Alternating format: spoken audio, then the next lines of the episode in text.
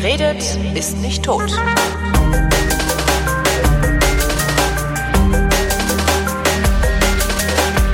Es ist 2019 und wir feiern 30 Jahre Mauerfall. Und immer noch scheint es einen tiefen Graben zwischen Ost- und Westdeutschen zu geben. Nachdem wir in der Wochendämmerung neulich dieses Thema aufgemacht hatten, meldete sich Thomas Brandt zu Wort. Der ist Sozialkundelehrer in Bayern. Ihr kennt ihn vielleicht aus der Vrindreihe Politikunterricht. Und Thomas sagt, das Problem zwischen Ost und West sei ein ganz anderes, als was regelmäßig in der Zeitung steht. Ja, so ähnlich. Also ich meinte, es geht hauptsächlich um Begrifflichkeiten. Weil du, du hast in der Wochendämmerung dein Verständnis von Demokratie und so weiter geäußert. Und ähm, mir fiel dann auf, dass das zu dem, was ich so zum Beispiel ja, in meinem Privatumfeld im Osten zu hören gekriegt, aber, aber was ich auch so weiß, was so die gefühlte Wahrheit bei vielen Menschen eher so im ländlichen Ostdeutschland ist, halt komplett anders ist, ja, und auch in der anderen Altersgruppe. Zur Einordnung, ich, ich bin äh, geboren in Westdeutschland, in Köln, bin äh, auch da sozialisiert worden, bin dann irgendwann Ende der 1990er Jahre nach Ostdeutschland umgezogen, da allerdings auch in die größte ostdeutsche Stadt nach Berlin, was glaube ich auch nicht unbedingt repräsentativ für Ostdeutschland ist. Du bist gebürtig aus Thüringen, lebst mittlerweile in Bayern und arbeitest da auch. Genau, und oh. ja. Ähm, Warum ist, ist mein Begriff von Demokratie, nehmen wir, nehmen wir den Begriff Demokratie, warum ja. ist mein Begriff falsch? Der ist nicht falsch. Also Schwein gehabt. Ich, ich, ich, ich habe mir so ein bisschen überlegt, wie wir das machen und ja. ich habe mir immer überlegt, wir, ich kann ja beides. Also ich kann ja einmal den Sozialkundelehrer mimen und kenne irgendwie so die Buchdefinition von sowas. Ja. Ähm, und dann, äh, dann vergleichen wir die mit der ähm, mit mit der Definition irgendwie ähm, die du, die du hast, ja, die ja dann irgendwie persönlicher ist. Und wir vergleichen sie irgendwie noch mit dem, was ich weiß, wie das so ungefähr in Ostdeutschland gefühlt wird. Ich erhebe jetzt keinen Vollständigkeitsanspruch, ja, für jeden ostdeutschen Menschen, aber so ein bisschen die, die Linien können wir uns angucken. Und ja, dann äh, wird, soll, das, glaube ich, so klar. Vor allen Dingen auch nur einer von vielen Beiträgen sein, äh, zur 30, ja. zum, zum 30. Geburtstag der deutschen Einheit, die angeblich immer noch nicht so vollzogen ist, obwohl ich eigentlich nicht so sehr das Gefühl habe, dass die so sehr nicht vollzogen ist. Also ja, wir haben ja immer so dieses, dieses, na ja, die wählen alle AfD. Äh, nee, jeder vierte wählt AfD. Das ist scheiße, ganz grobe Scheiße ist das. Mhm. Aber äh, die restlichen drei, die tun das halt nicht. Und die restlichen drei scheinen halt ganz normale Leute zu sein, die möglicherweise auch gar nicht mehr so sehr sich selbst als Ostdeutsche labeln, sondern vielmehr von so Leuten wie mir, nämlich den Journalisten als Ostdeutsche gelabelt werden, weil sie zufälligerweise da wohnen. Kann das sein? Ja, da wäre ich vorsichtig. Also es gibt schon eine starke Identifikation. Ja, also die, ich erlebe das jetzt zum Beispiel in Eisenach durchaus so, dass, dass, dass, dass es da schon so eine Gruppe die anderen gibt. Ja. Mhm. Also ich musste mir auch so. Die, die so anderen im Sinne von äh, die Westdeutschen oder die anderen? Die anderen im Sinne von die Westdeutschen, aber aber aber auch äh, zum Beispiel Ostdeutsche, die in Westdeutschland arbeiten und so. Ach, das ist schon ein Problem. Das ja, das ist ein Statusproblem. Ähm, vielleicht, pass auf, wir fangen damit an. Ja. Ich habe dir ja eine Reihe von Begriffen gegeben und unter ja. anderem habe ich dir den Begriff der Gemeinschaft und der Gesellschaft gegeben. Ja. Wie würdest du das denn so sehen? Was ist denn das? Was Gemeinschaft, was Gesellschaft ist? Ja. So, so. Nee. Gesellschaft sind alle die, die unter einer bestimmten Rechtsordnung zusammenleben. So würde ich es jetzt mal so allgemein ja, soziologisch formulieren wollen. Genau. Soziologisch meistens sagt man irgendwie eine Gruppe von Menschen, die ein Zusammengehörigkeitsgefühl haben und regional irgendwie zusammen sind. Genau. Ist halt, ja, regional ist wahrscheinlich auch noch wichtig, weil was habe ich mit den Bayern gemein letztlich? Ne? Ja, wobei du, wobei je nachdem wie man guckt, ne, also es gibt die deutsche Gesellschaft, das ist dann irgendwie ja. so ein, an so einem Kulturbegriff. Und, ähm, und dann kannst du halt sagen, naja, mein ne, Berliner Gesellschaft ist halt anders als Bamberger Gesellschaft. Berliner Gesellschaft oh. ist die Rubrik im Tagesspiegel, wo immer mein Geburtstag drin steht, wo ich mir voll was drauf einbilde. Berliner Gesellschaft, Holger Klein. Wirklich? ja. Also im, vom Tagesspiegel gibt's einen Newsletter, der heißt Checkpoint und wenn ich Geburtstag habe, dann äh, wird mein Geburtstag notiert unter Berliner Gesellschaft. Du bist, hast halt ich Fame. Hab's, ich hab's geschafft. Ja. Wahrscheinlich auch noch, weil der Chefredakteur vom Tagesspiegel bei dem Radio, bei dem ich arbeite, eine Kolumne spricht. Ja, so, in Ostdeutschland ähm, wird der Begriff Gesellschaft eigentlich aus meiner Sicht also äh, sehr oft mit dem Begriff der Gemeinschaft verwechselt. Ja. Also ich habe mir vorher Gedanken gemacht, ein bisschen, wie ich das am besten alles formuliert kriege. Ja, die Gemeinschaft, wenn du, wenn du mich fragst, äh, hattest du ja eben, Gemeinschaft ist das, was hier im Haus zum Beispiel passiert. Leute, mit denen ich unmittelbar zu tun habe, weil ich sie, weiß ich nicht, beim Kacken hören kann oder äh, ne, die mich hören können, wenn ich hier über den quietschenden Holzboden laufe oder so. Das würde ich als Gemeinschaft betrachten. Aber Gesellschaft ist was ganz anderes. Gesellschaft ist äh, was mit weniger Ja. Herz. Genau, Gesellschaft ist so, Gesellschaft ist, glaube ich, geprägt von We are all in this together. Ja. So, wir sind da irgendwie alle gemeinsam mit drin. Ähm, die, die Form oder der, wie der Begriff Gesellschaft sehr oft in Ostdeutschland verwendet wird, ist ähm, von einer DDR-Gesellschafts- äh, Form geprägt aus meiner Sicht oder von diesem von noch diese, von dieser diese, diesem Gefühl der des Gesellschaftsgefühls der DDR und das ist Moment, viel Gesellschaftsgefühl oder Gemeinschaftsgefühl der DDR? Gesellschaft Okay. äh, und dieses Gefühl hat un, einen unheimlich hohen Homogenitätsgrad. Das heißt, wir haben jetzt auf einmal die Dimension der Homogenität. Ähm, die Gesellschaft, sorry, ähm, die Gesellschaft ist eine äh, eine Gruppe, die ähm, auch noch homogen sein sollte. Ja, also eine, eine Gesellschaft muss ein großes Maß an Solidarität haben, auch ein alter DDR-Begriff. Und ähm, auch so eine Idee des, der, der, der, ein, eine niedrigere Individualität. Also sprich, Das Kollektiv, wie man so schön sagt. Genau, das Kollektiv. Und diese, diese Gesellschaftsidee findest du sehr oft dann in, in, in Ostdeutschland. Das heißt also, ich, ich habe es mehrfach erlebt von verschiedenen Leuten, dass sie sich beklagt haben, dass das hier ja keine Gesellschaft ist, weil aus der Sicht ostdeutscher Menschen hier die Kohäsion fehlt, die sie in der DDR hatten. Kohäsion, der Zusammenhalt. Ja, die, genau, der Zusammenhalt. Das heißt, ähm, du hattest in der DDR dieses starke Wir gegen alle Gefühl. Ja. Ja, wir gegen den Staat, wir sind, ne, wir sind hier in so einer Mangelsituation und wir, wir, wir kümmern uns alle umeinander. Dass in Wirklichkeit natürlich das stark hierarchisiert war und dass es da auch Privilegien bis zum Umfallen gab, ähm, wurde weggewischt damit, dass ja alle äh, in sich immer noch gleich scheiße dran sind. Ja, also die Situation ist ja für alle gleich scheiße. Aber du sagtest ja gerade, es gab Privilegien, das heißt, sie war ja nicht für alle gleich scheiße. Ich weiß ne, von einer Ex von mir, der Vater, der hat auf der, auf der, in der, bei der äh, Wismut gearbeitet. Ähm, Sprich, äh, Uranabbau für Atomkraftwerke, insbesondere Russland. Der hat halt nur drei oder vier Jahre auf seinen Trabi gewartet, ne? Ja, also Und der war kreuzunglücklich. Der hat gesagt, das ist total scheiße. Also uns ging's früher besser. Jetzt bin ich arbeitslos. Früher habe ich alle Privilegien gehabt. Genau, aber das wurde so nicht gesehen, weil das sind ja auch Leute, die haben das verdient. Also das ist total schizophren. verstehe. Ja, ähm, zum Beispiel, wir waren, also meine Familie war total privilegiert in Eisenach, weil wir waren eine der wenigen Familien, Haushalte, die ein eigenes Telefon hatten. Das hatten wir, weil mein Vater in der Backwarenfabrik Elektriker war und auf Bereitschaft angerufen werden musste. Fun Fact dazu, das ist eine Stadt mit 50.000 Einwohnern gewesen, die Telefonnummer war vierstellig. ja. also da kannst du dir vorstellen, was das für ein Privileg war. Ja.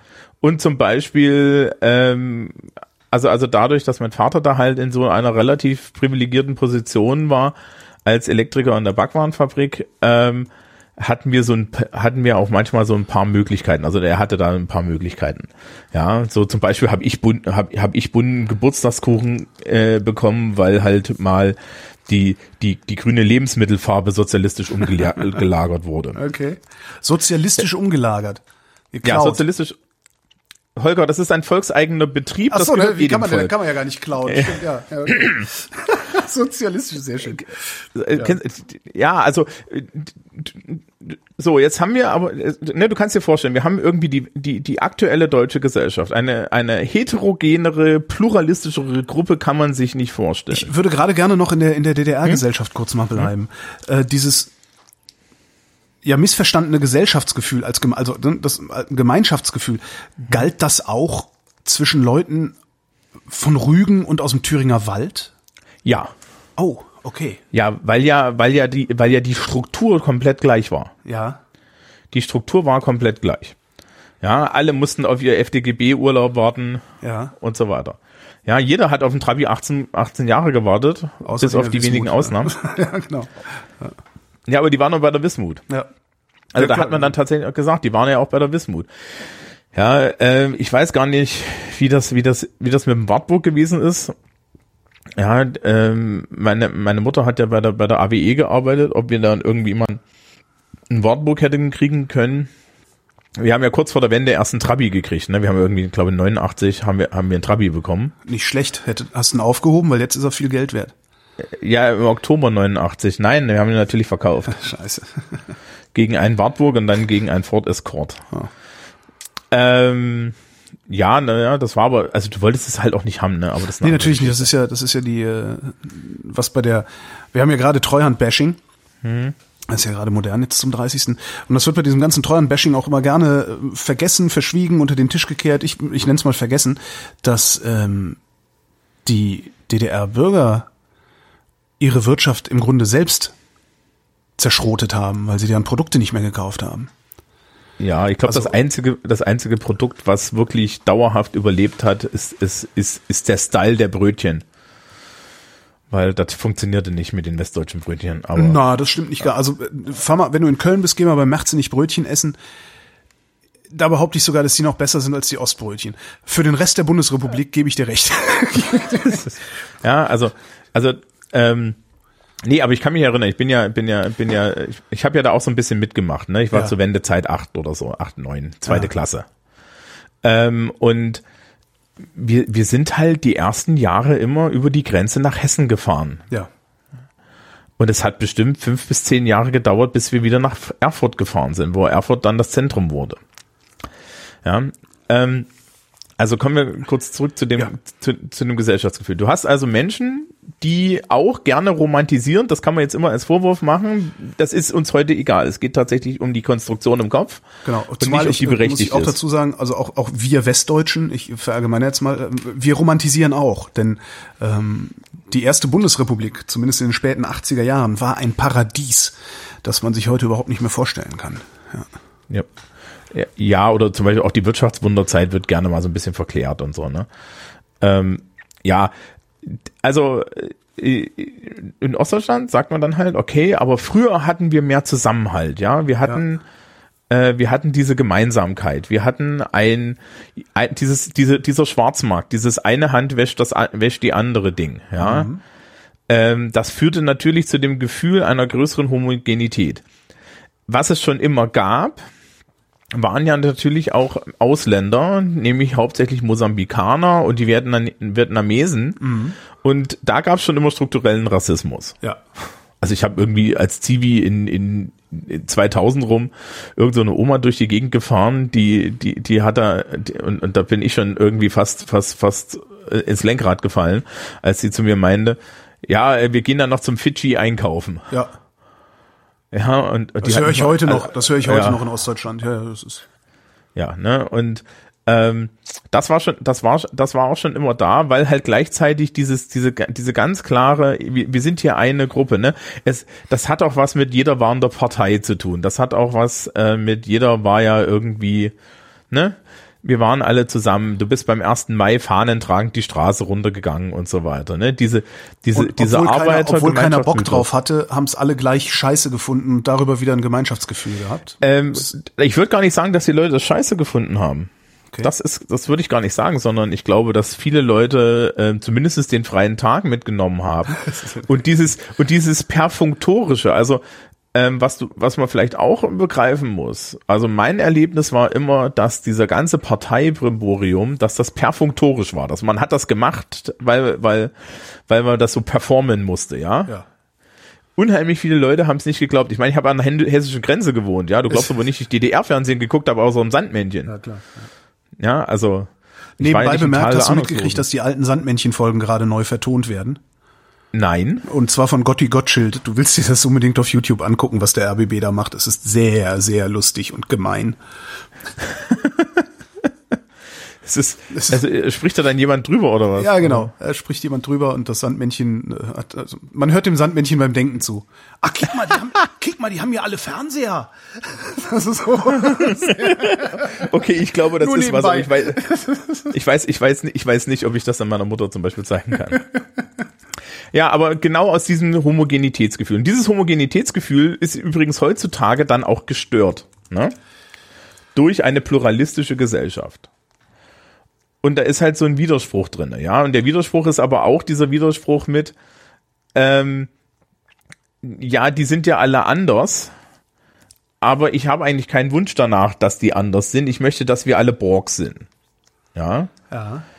Ähm, und da sind wir dann schon dabei. Das heißt also, Gesellschaft heißt für viele ostdeutsche Menschen aus meiner Sicht, ähm, dass das eine Gruppe ist, die, die so denkt wie ich. Ja. Und das bedeutet es für, für dich und für mich ja nicht. Für, ja, für uns beide ist Gesellschaft halt sehr wahrscheinlich einfach nur eine, das ist halt eine Gruppe von Menschen und Ja. ja, wir sind, wir sind ja beide auch noch eher so auf der linken Seite und legen dann so, legen auch noch einen Wert darauf, dass diese Gruppe eigentlich gut ist, wenn sie bunt ist. Ja. Ja, aber Diversität, ja. genau, und das Gegenteil, äh, die gegenteilige Betonung findest du bei vielen Menschen, die halt in der DDR groß geworden sind. Ja, weil die eine positive Erfahrung haben, wenn eine Gruppe nicht bunt ist. Insbesondere, weil es ja so und so immer diese, da gab's ja, gibt es auch halt diese unverhohlene Idee, dass da ja natürlich überall Spitzel sitzen, ja, und so. Und deswegen braucht man eine gute Gruppenkontrolle. Dass sie nicht von vorne bis hinten nicht funktioniert hat und die Stasi dich eh ausgespitzelt hat, ist eine andere Sache.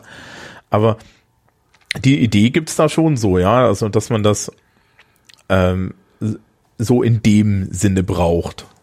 Ja, dass man halt eine homogene Gesellschaft braucht. Und das bedeutet halt auch, dass jetzt heutzutage Menschen von Pluralismus nachhaltig irritiert sind. Und wovon sie auch irritiert sind, ist die Freiheit, die Grundlage dieses Pluralismus ist.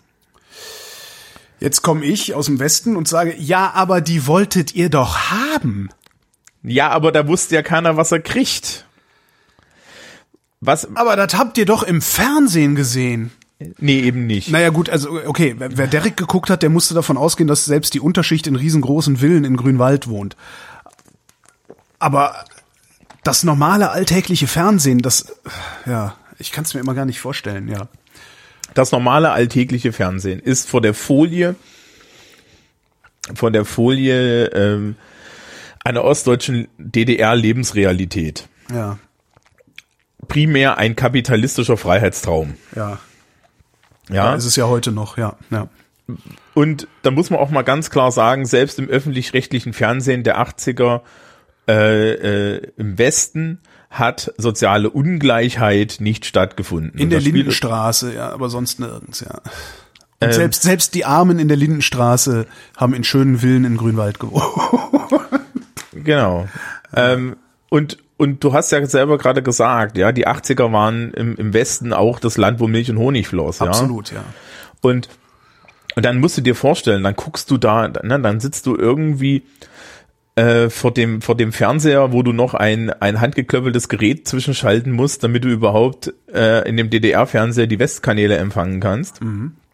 Ja, und du siehst äh, diesen Warenüberfluss, du siehst diese Werbung, du siehst, äh, wie gut's denen allen geht. Ja, du siehst irgendwie, wie frei man da reden kann, aber da kommen wir noch mal drauf. Und ähm, ich glaube, ich bin nicht der Einzige, der darauf hinweist. Also was, ich glaube, ein Großteil der Leute, die da auf der Straße standen und riefen, wir sind das Volk, riefen, riefen implizit, wir wollen Bananen. Aha. Es ging den Leuten bei der Freiheit um die Freiheit zum Konsumieren und um die, ja, und, und, äh, um die, um die, äh, und im Endeffekt die Freiheit irgendwie keinen Mangel mehr zu erdulden. Ja. Was, das, Also um das, Wahl, Wahlfreiheit sozusagen. Genau, dass die politische Freiheit die, die, die Grundlage dafür ist, ne, laut freiheitlich-demokratische Grundordnung Ja. und so, Ja. gleichzeitig die eine hohe Selbstverantwortung aufbürdet. Das hat euch niemand erzählt. Das hat uns niemand erzählt, richtig. Und Ja, und die sozialen Schranken in der DDR waren halt komplett anders. Ne? Du hast eine homogene Gesellschaft, Ja. die durch ein System, das von oben drauf gestülpt wird, ne? eine Hierarchie in der SED, die auch komplett arbitrar ist, ja, komplett willkürlich, Ja. ja, ähm, und in der sich ja eigentlich dann alle trotzdem irgendwie in ihrer Underdog-Position gegenüber dem Staat wohlgefühlt haben. Ja, äh, äh, die, die, diese Verantwortungsfreiheit, ja, die wir eigentlich haben, ne, Freiheit bedeutet Verantwortung für dich selbst. Die gab's da nicht. Ja. Sondern äh, äh, und die, Naja, war auch nicht, die war auch nicht klar. Gab's die wirklich nicht? Weil ich meine, es- ich, ne, ich gucke jetzt immer mit meinem naiven Westblick da drauf. Ich, hab, ich hatte keine Verwandtschaft im Osten, das heißt, ich habe überhaupt keinen direkten Kontakt gehabt. Den direktesten Kontakt, den ich jetzt habe, ist halt über die Familie meiner Frau, äh, wo, wo ich mich dann halt oft im Osten aufhalte und mit vielen in Kontakt komme. Aber es ist jetzt auch 30 Jahre später, von daher ist es auch schwer zu, zu äh, beschreiben. Aber die, die, eine, ist es nicht auch eine Form von Eigenverantwortung, dafür sorgen zu müssen, dass man seine Konsummöglichkeiten hat. Also dieses eine Hand wäscht die andere. Ist das nicht schon Eigenverantwortung? Es wurde aber nicht so gesehen. Also das ist ja nicht die Verantwortung, von der wir da reden, sondern das ist Verantwortung für sich selbst übernehmen. Ja. Die Leute, die Leute haben einen kompletten Privatismus miteinander gehandelt, damit sie alle einen Vorteil haben. Ja. Das ist übrigens eine, äh, eine steile These, aber ich glaube, das ist einer dieser Gründe, warum bis warum warum auch so in Ostdeutschland tatsächlich diese ähm, die Ellenbogengesellschaft viel viel intensiver ist. Ja. A ist das so ein Gegen so eine so eine Gegenreaktion immer noch, ja, wo man äh, wo, weil man immer wahrgenommen hat, die, äh, nach der Wende war so die Wahrnehmung, die Wessis, ja, die sind ja alle skrupellos und Ja. so, ja. Und so und da muss man ja mithalten. Das ist so eine Das- Gegenreaktion ja. dazu. Das ist mir tatsächlich auch, ich war ja äh, Ende der 90er in Leipzig und da war ich mehrfach verblüfft, wie rücksichtslos und mit wie weit ausgefahrenen Ellbogen tatsächlich Ostler unterwegs gewesen sind, wo ich dachte, ey, sorry, aber sowas habe ich im Westen noch nicht erlebt. Interessant, ja. Ja, weil die, die, die, die Regeln andere sind. Ja, Ja, und die ja. Regeln mussten erst gefunden werden. Also Freiheit und Verantwortung im Osten hattest du halt nicht. Ja. Guck mal, also, ja, Klein Thomas ist irgendwie 81 auf die Welt gekommen. Und äh, bevor Klein Thomas 2 war, wurde, äh, hat Klein Thomas einen SV-Ausweis gehabt, der von oben bis unten zugenagelt war mit Impfungen. SV? Sozialversicherungsausweis. ja. Äh, der liegt hier lustigerweise direkt vor mir. Das ist etwas komisch, aber äh, der liegt vor mir. Äh, da ist auch mein neuer Impfausweis drin. Als ich diesen Sozialversicherungsausweis im Übrigen äh, nach der Wende mal einem Arzt gezeigt hat, fiel der weinend auf den Boden, weil ich mit, weil ich mit allem geimpft bin, was bei drei nicht auf den Bäumen ist. Ja. Ne? Impfschutz in der DDR. Und du weißt, wie das funktioniert hat? Nö? Meine Mutter hatte da keine Wahl. Ja. Ich habe mal irgendwie, war mal in der Schule krank, habe eine Impfung vergessen. Da durften, haben wir, ein, haben wir einen Brief bekommen, da stand ein Datum drin, da hatten wir gefälligst im Gesundheitsamt aufzulaufen, damit ich diese Impfung nachhole. Da wurde nicht gefragt. Ja. Ja. Polio-Schutzimpfung kann ich mich noch erinnern. In der Schule, stellt euch mal alle in einer Reihe auf, hier habt ihr euren, hier habt ihr euren Würfel, gib ihm. Sei froh, paar Jahre, paar Jahre früher hättest du noch so ein Ding in den Arm gekriegt. Ja. Ja. ähm, ne, das ist ja auch der Klassiker, daran kennt man den alten Ostdeutschen. Ja, auch den alten Westdeutschen. Ja. Und ähm, dieses dieses versorgt werden, dieses Zwang zwanghafte versorgt werden, ja. Also du hast als Kind irgendwie fünf fünf äh, warst du in, im Kindergarten und du hast fünf Ostmark äh, die Woche für für fürs Essen bezahlt Ja. und hattest eine und hattest eine Versorgung von frühs um sieben bis abends um um sechs oder so. Punkt. Ja. Und zwar ausgerichtet oder bis um vier, ja, ausgerichtet an den Arbeitszeiten deiner Eltern. Weil natürlich das alles zentral gesteuert wurde. So, du musst dir vorstellen, da willst du gar keine Freiheit, da willst du keine Eigenverantwortung. Ja, wenn du diesen Kindergartenerlebnis hast und du kommst in die moderne Welt, ja, wo wir Kindergärten haben, die über den Mittag schließen, wo wir Kindergärten haben hier in Bamberg, die kein Mittagessen anbieten, wo wir Kindergärten haben, wo du extra für den Nachmittag bezahlen musst, du wo sie überhaupt bezahlen musst. Ja. ja? Äh, kannst du dir vorstellen, wie das für die Menschen wirkt? Und wenn man dann auch noch ankommt und sagt, ja, das ist doch aber die Freiheit. Sie können jetzt wählen. Ja. Dann wirkt das mehr als zynisch. Ja. Ja. So. Das heißt also, viele Ostdeutsche aus ihrer Sicht sagen, na, das ist doch keine Freiheit, was ich hier habe. Freiheit heißt für mich, dass der Staat mir so viel unter den Arm greift, dass ich mich tatsächlich frei verwirklichen kann. Das wäre deren Idee. Ist jetzt auch nicht die schlechteste Idee von Freiheit im Übrigen, ne? Also das. Äh Ja, und, und, ähm, und die zweite Sache ist natürlich äh, diese, diese finanziellen, die sozialen Schranken, ja. Ähm, die streng, man hat dann sehr schnell gemerkt, diese Gesellschaft hat sich sehr, sehr schnell heterogenisiert. ja. Und dann hat man festgestellt, ja, aber ich bin ja gar nicht frei, weil ich habe ja kein Geld. Ja. Und dieses, ja, und dann kriegst du sehr oft diesen zynischen Kommentar, ja, ja, ich kann ja gar nicht, weil ich habe ja nicht die Mittel. Ne? Ja. Und dann kommen natürlich noch diese Treuhandgeschichten dazu und so weiter und so fort. Also du kannst auch noch einen guten Opfermythos darüber aufbauen, dass, äh, äh, dass ja der Westdeutsche dir die Mittel auch noch genommen hat. Oder die Wessis oder die Wende oder sonst wer. So, ne? Und das, das, das führt dann alles zum, alles zusammen. Ja. Ähm, ja, also die Verantwortung, die hätte man viel, viel lieber, dass der, der Staat übernimmt. Ja, und dieser, jetzt muss man natürlich dazu sagen, jetzt ist es in den letzten 30 Jahren besonders schlimm auch noch gewesen, wenn du mit dieser Brille in die Welt guckst, weil wir ja seit 2000 und wirklich den Neoliberalala-Staat sonst Ja. sondergleichen hatten, der die, dieses Gefühl, dass du allein gelassen wirst von deinem Staat und dass, dass, dass die DDR viel, viel besser war, weil die hat sich um dich gekümmert, noch um hundertfach verstärkt, ja. Ja. Also, also wenn du aus der Brille dir, dir überlegst, du erlebst irgendwie auch mit nicht genug Verständnis diese Treuhandisierung äh, ostdeutscher Betriebe, die dann alle pleite gehen, du verlierst deinen Job. Dir wird dazu noch von irgendwelchen abgehalfterten Wessi-Funktionären gesagt, du seist ja nicht produktiv genug, was du nicht nachvollziehen kannst, weil du hast ja die ganze Zeit deinen Arsch abgearbeitet Ja.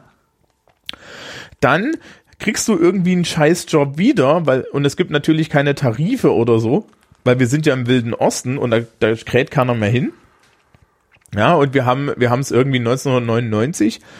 Ja, und äh, bei Sabine Christiansen sitzt jede Woche Oswald äh, Metzger und pöbelt das Publikum an, ja. genau und sagt, ihr habt das doch alle nicht besser verdient. Ja. Und dann kommt 2004, ja, dann kommt 2004 noch ähm, ähm, Schröder mit mit Hartz mit Hartz IV fördern und fordern, wo dir implizit unterstellt wird, dass du dir ja keine Mühe gegeben hast, den beschissenen Job, aus dem du dann irgendwann mal rausgeflogen bist, weil du doch zu teuer warst zu halten. ja. Oder durch einen noch, noch beschisseneren zu ersetzen, ja. Genau. Und ähm, von von diesem Gedankengut kann man, glaube ich, eine gute gerade Linie zur AfD ziehen. Aber wer- Ja. Du, du sagst so, äh, dieses Gefühl vom, vom, vom, vom Staat sich alleingelassen fühlen. Ähm, insbesondere dann mit dieser Neoliberalisierung und ähm, der Agenda 2010 und den Harzgesetzen. Das hat uns Westdeutsche doch genauso getroffen. Ähm, das hat mich als Westdeutschen in so eine, ich sage das ja schon seit vielen Jahren in, in, in Sendungen, äh, was die SPD da angerichtet hat, hat mich persönlich in eine solche Angst versetzt, dass ich diese Partei nie wieder wählen werde. Ähm, das heißt, also es hat, es hat uns ja genauso getroffen. Was ist der Unterschied? Der, Also warum hat es, hat es uns, obwohl es uns genauso getroffen hat, nicht so hart getroffen? Verstehst du das? Ja, also der eine Unterschied ist, die Fallhöhe ist höher. Ja, Meine, ist, meine Fallhöhe ist höher. nee, nee, nee, die ostdeutsche. Wieso? Ihr hattet doch schon nichts. So zynisch das jetzt Ja, klingt. aber wir hatten, Moment, du musst immer gucken, die Leute, die das betrifft, waren vor zehn Jahren noch DDR-Bürger Ja, okay, ja. und hatten einen ultimativen Wolfratstaat. Ja, ja, ja, ja. Ja, und ihr habt immer in der, ihr habt ja, ne, du hast, du hast, ja- du hast ja die soziale Marktwirtschaft gehabt. Ja, für dich war dieses Freiheitsprinzip, dieses, der Staat kümmert sich nur grundlegend um mich Prinzip, auch wenn er sich viel, viel mehr gekümmert hat. Ne, also wenn du jetzt Äh, irgendwie, die, ist die, Unsicherheit, die Unsicherheit ist geblieben. Ähm, sie tut mir nur mehr weh, als sie das früher getan hat. Ja. Genau, also die, die BRD der 90er ist im Vergleich zur DDR immer noch ein viel, viel unsichere Gesellschaft gewesen. Eine Ja. Gesellschaft, in der du viel mehr Eigenverantwortung haben musstest. Ja, weil auch wenn du Sozialhilfeempfänger und, Arbeits ja, und Arbeitslosenhilfeempfänger und so weiter warst, musstest du dich ja selber um den Job kümmern. In der DDR nicht. Da hattest du einen. Ja, du musstest dich äh, in, der, in, in der BRD der 80er Jahre um einen Kindergartenplatz kümmern und den bezahlen. In der DDR nicht. Du hattest den einfach. Ja, das heißt, die Fallhöhe, von der du, von der du da in diese, in diese gnadenlose Freiheit Ja. Und, Selbstverantwortung fällst, die auch zynisch ist, ne, müssen wir den Neoliberalen mal ganz klar sagen, dass das zynisch ist, was da gemacht wird. Die ist noch viel, viel höher. Das heißt, du hast unheimlich viele Leute, denen da ja nicht nur Identität durch Arbeit geraubt wird, ne, das ist die, das DDR-Märchen, sondern du hast da auch noch, du hast da auch, du hast da auch Leute, die, die das Gefühl haben, ähm, ich habe jetzt hier diese Freiheit, aber diese Freiheit bedeutet nur, dass ich mir nichts mehr leisten kann, dass ich Angst um meine Kinder habe, dass ich nicht weiß, wo ich mein Auskommen habe. Ja, ja, ich kann mir alles kaufen, aber von was denn? Du lebst in Und einem, früher war alles besser. du lebst neuerdings in einem Rechtsstaat, in dem du dich lauthals darüber beschweren kannst, dass du dir nichts kaufen kannst, ohne dafür in den Knast einzufahren. Ist das, aber das war dir in der das nicht- DDR, reicht war das in der nur so? DDR egal, weil da hattest du ja alles, was du brauchtest. Naja, inklusive ein Spitzel im Nacken. Ja, aber da hast du dich in deinen Privatismus ergeben, deine Datsche gebaut und die Fresse gehalten. Ja. Und aus der Sicht des Privatismus, aus dieser privatistischen ostdeutschen Sicht, ging es dir mal, da besser. hast du noch nicht mal in einem Unrechtsstaat gewohnt. Weil Ja, das denn? BGB Das- hat funktioniert zwischen dir und deinem Nachbarn. Ja, das ist doch, also Entschuldigung, aber das ist doch, äh, das, das ist doch, äh, äh, wenn, wenn du die, wenn du da aufmuckst, ist es doch deine Schuld. Warum bist du denn nicht einfach in die Partei eingetreten wie der Rest? Und dann ging es dir doch gut. Ja, komplett andere Logik. Und das Stasi-Problem, also das, das ist sowas, was ich auch, wo, wo ich auch mal denke, das muss Mhm. doch ein, ein, ein entsetzlicher Befreiungsschlag auch gewesen sein. Sag mal, wie unterhalten wir uns eigentlich über Überwachungstechnologien heutzutage? Ja, aber es ist so schön clicky bunti, das macht so einen Spaß. Ja, aber ne, der Standardsatz ist, Ich habe ja nichts zu verbergen. wieso- Richtig. Na dann, du weißt ja, wie das funktioniert hat. Ja. Und äh, es gab dann halt solche Ideen, äh, es gab ja auch solche Sachen wie, dass ja durchaus äh, die die es ist durchaus äh, spezifische Outlets für Meinungs äh, für Meinungsäußerung und so weiter gab, die gezielt vom Staat auch dafür benutzt wurden. Zum Beispiel. Kabarett. Ah. Ja, da ist man dann gemeinsam ins politische Kabarett gegangen, wo dann auch gerne der Ostdeutsche sagt, das war damals viel, viel schärfer. Ja, da, damals habt ihr auch Neger sagen dürfen. Ja. Ähm, äh, ja, und äh, da wurde, da bist du dann hingegangen und dann hat jemand, äh, dann haben, haben Kabarettisten, ja, so wie Herr Steimle zum Beispiel. Ah, der ist übrigens nach der Wende erst groß geworden mit der Nostalgie-Nummer, ne? Das ist Ja. auch so eine spannende Geschichte. Ja, der Typ Ähm, ist, ja. mhm. Äh, ja, es ist, es, wir regen uns nicht über ihn auf. Ähm, es ist nämlich nicht wert. Ja, aber das ist ein Wendegewinnler allererster Güter, dass er sich heutzutage hinstellt. Ja. Er ist, der ist, glaube ich, noch mehr Wendegewinnler als ich und ich bin Wendegewinnler. Wie Sau. ja, ich auch, ja. Ja. Ähm, naja, und der, äh, ja, aber die Leute sind ins Kabarett gegangen. Meine Mutter hat mir erzählt, bei Partei, äh, Orga, bei Parteisitzungen, ja, hier so Partei, äh, Parteiorganisationssitzungen, wenn die Parteisekretäre zusammengekommen sind und so, dann wurden immer die ganzen geilen systemkritischen Witze erzählt. Weiß ich nicht, ob du da welche kennst. Ja, das ist sowas wie, weiß ich nicht, ähm, Ja, das sind die, die dann der Bundesnachrichtendienst tatsächlich gesammelt hat. Der Bundesnachrichtendienst hat äh, in, in, also Ja. in der ersten Bundesrepublik Ja, aber weißt du, warum die dort DDR-Witze erzählt gesammelt. wurden? Weißt du, warum die dort erzählt wurden? als Ventil. Genau, und die wurden von den Leuten erzählt, die sie erzählen sollten. Weil dann haben wir alle gelacht, ja, wir waren in der, Achtung, homogenen Gemeinschaft, wir sind ja hier alle gemeinsam. Und äh, dann haben wir uns alle verstanden und dann äh, hat doch keiner gemuckt. Die, die gemuckt haben, die haben sie zersetzt. Ja, die haben das teilweise nicht mal gemerkt oder sie haben sind Bautzen eingesperrt und während Bautzen eingesperrt war, der hatte ja meistens dann auch echt, echt irgendwie einen Grund dazu und der hat halt, der, war halt entweder zu doof oder aber wahlweise, ähm, oder aber wahlweise hat, war halt blöde, ja, blöde genug, sich in, aus der Deckung zu wagen oder so oder hat ja eh meine Gesellschaftsvorstellung gestört. Das ist doch kein Problem. Du siehst, es ist eine andere Logik, ne? Das Ja. ist die Logik eines homogenen Staates mit Wohlstandsversorgung. Zumindest, zumindest einer grundlegenden, ne? also ein Grundeinkommen, ne? so ein bedingungsloses Grundeinkommen sozusagen. Ja, ja, nee, Äh, also das, das war ja wirklich so, das war ja wirklich so, du musstest ja, du musstest ja an bestimmten Stellen nicht unbedingt wirklich arbeiten, um Ja. das Geld zu kriegen. Ja. Ähm, Ähm, es, äh, übrigens wo wir eben kurz bei der Stasi waren, es gibt eine Szene oder oder was heißt eine Szene, ein, ein Handlungsstrang in dem Film Sonnenallee. Ähm, und zwar äh, vermuten sie da, dass der Nachbar bei der Stasi ist. Und machen immer alles, immer wenn der, wenn der sich irgendwie zeigt, benehmen sie sich immer so, wie sie glauben, dass die Partei gerne hätte, dass sie sich benehmen, weil sie davon mhm. ausgehen, dass er das dann so in seinem Bericht schreibt. Und hinterher stellt sich raus, der war gar nicht bei der Stasi. Ist ja. das realistisch, was ich da sehe? Ja. Ja, okay. also äh, ganz, ganz ehrlich, die Leander Hausmann-Filme sind sehr nah an der Wahrheit. Okay. okay. Der, den, äh, ich kann dir zu dem NVA-Film sagen, der Leander Hausmann NVA-Film, den hat mein Vater, glaube ich, auch mal irgendwie gesehen und saß da und sagte, so war's. Okay. Inklusive solcher Sätze wie ein Strich, kein Strich ist die bessere Tarnform, weil das ist eine defensive Tarnform für mitteleuropäische Nadelwälder, während die Bundeswehr ja mit ihrer Flecktarnform expansiv ist. das ist kein Witz. Ja. Ich habe auch noch für dich einen DDR-Witz, okay. bevor wir weitermachen.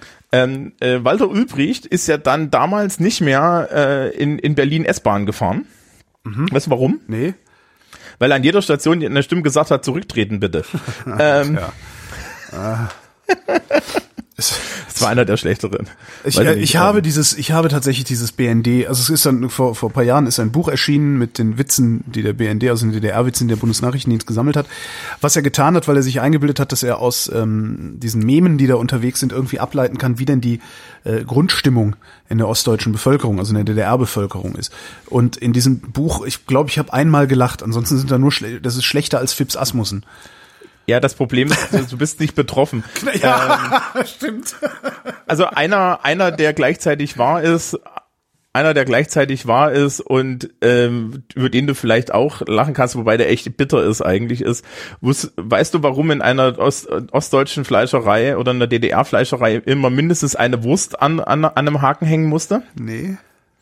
Damit keiner reinkommt, um nach den Fliesen zu fragen.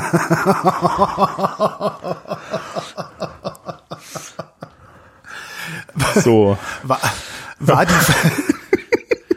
das sind halt so Sachen, wo ich dann sofort denke, war die Versorgung wirklich derart schlecht? Manchmal.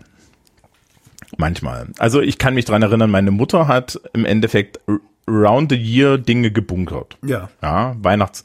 Es gab in, es gab, es, es, es gab in jedem Ost, äh, jedem DDR-Haushalt irgendeine Variante des sogenannten Zauberschranks, in dem dann die Geschenke für Weihnachten gebunkert wurden. Ja. Ähm, man hat teilweise äh, Hamsterkäufe gemacht, wenn es bestimmte Dinge gab, Bettwäsche oder so. Ja. Das ist kein, das, also äh, ich, ich glaube nicht, dass es so katastrophal war, wie es gerne dargestellt wird. Ich glaube aber schon, dass es sehr schwer war. Und du hattest halt ein sehr eingeschränktes, eine sehr eingeschränkte Vielfalt. Mhm. Ja. Auf der anderen Seite weiß ich nicht ist das jetzt an sich auch nicht so schlecht. Ne? Wir sind ja gerade so an der Ökokrise und vielleicht können wir sich ja mal ein Beispiel davon nehmen und sich die Frage stellen, wie viel tausend Joghurtsorten in Plastikbechern wir eigentlich brauchen. Das frage ich mich jedes Mal, wenn ich im Kaufland stehe und total den Überblick verliere und teilweise ohne Joghurt da rausgehe. Es ist ja. wirklich so, dass ich da stehe und denke, ich weiß nicht, was ich, und dann drehe ich mich um und gehe. Ja. Das ist auch eine ökologische Abstimmung, also das ist auch gut.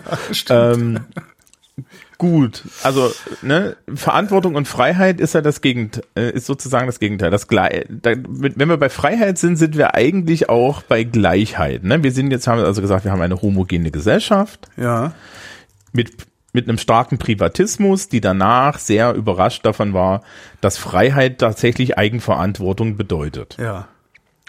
Ja, weil für sie Freiheit hauptsächlich war, versorgt zu sein und dann in dem Rahmen, was man so tun konnte, frei zu sein. Ja. Ja.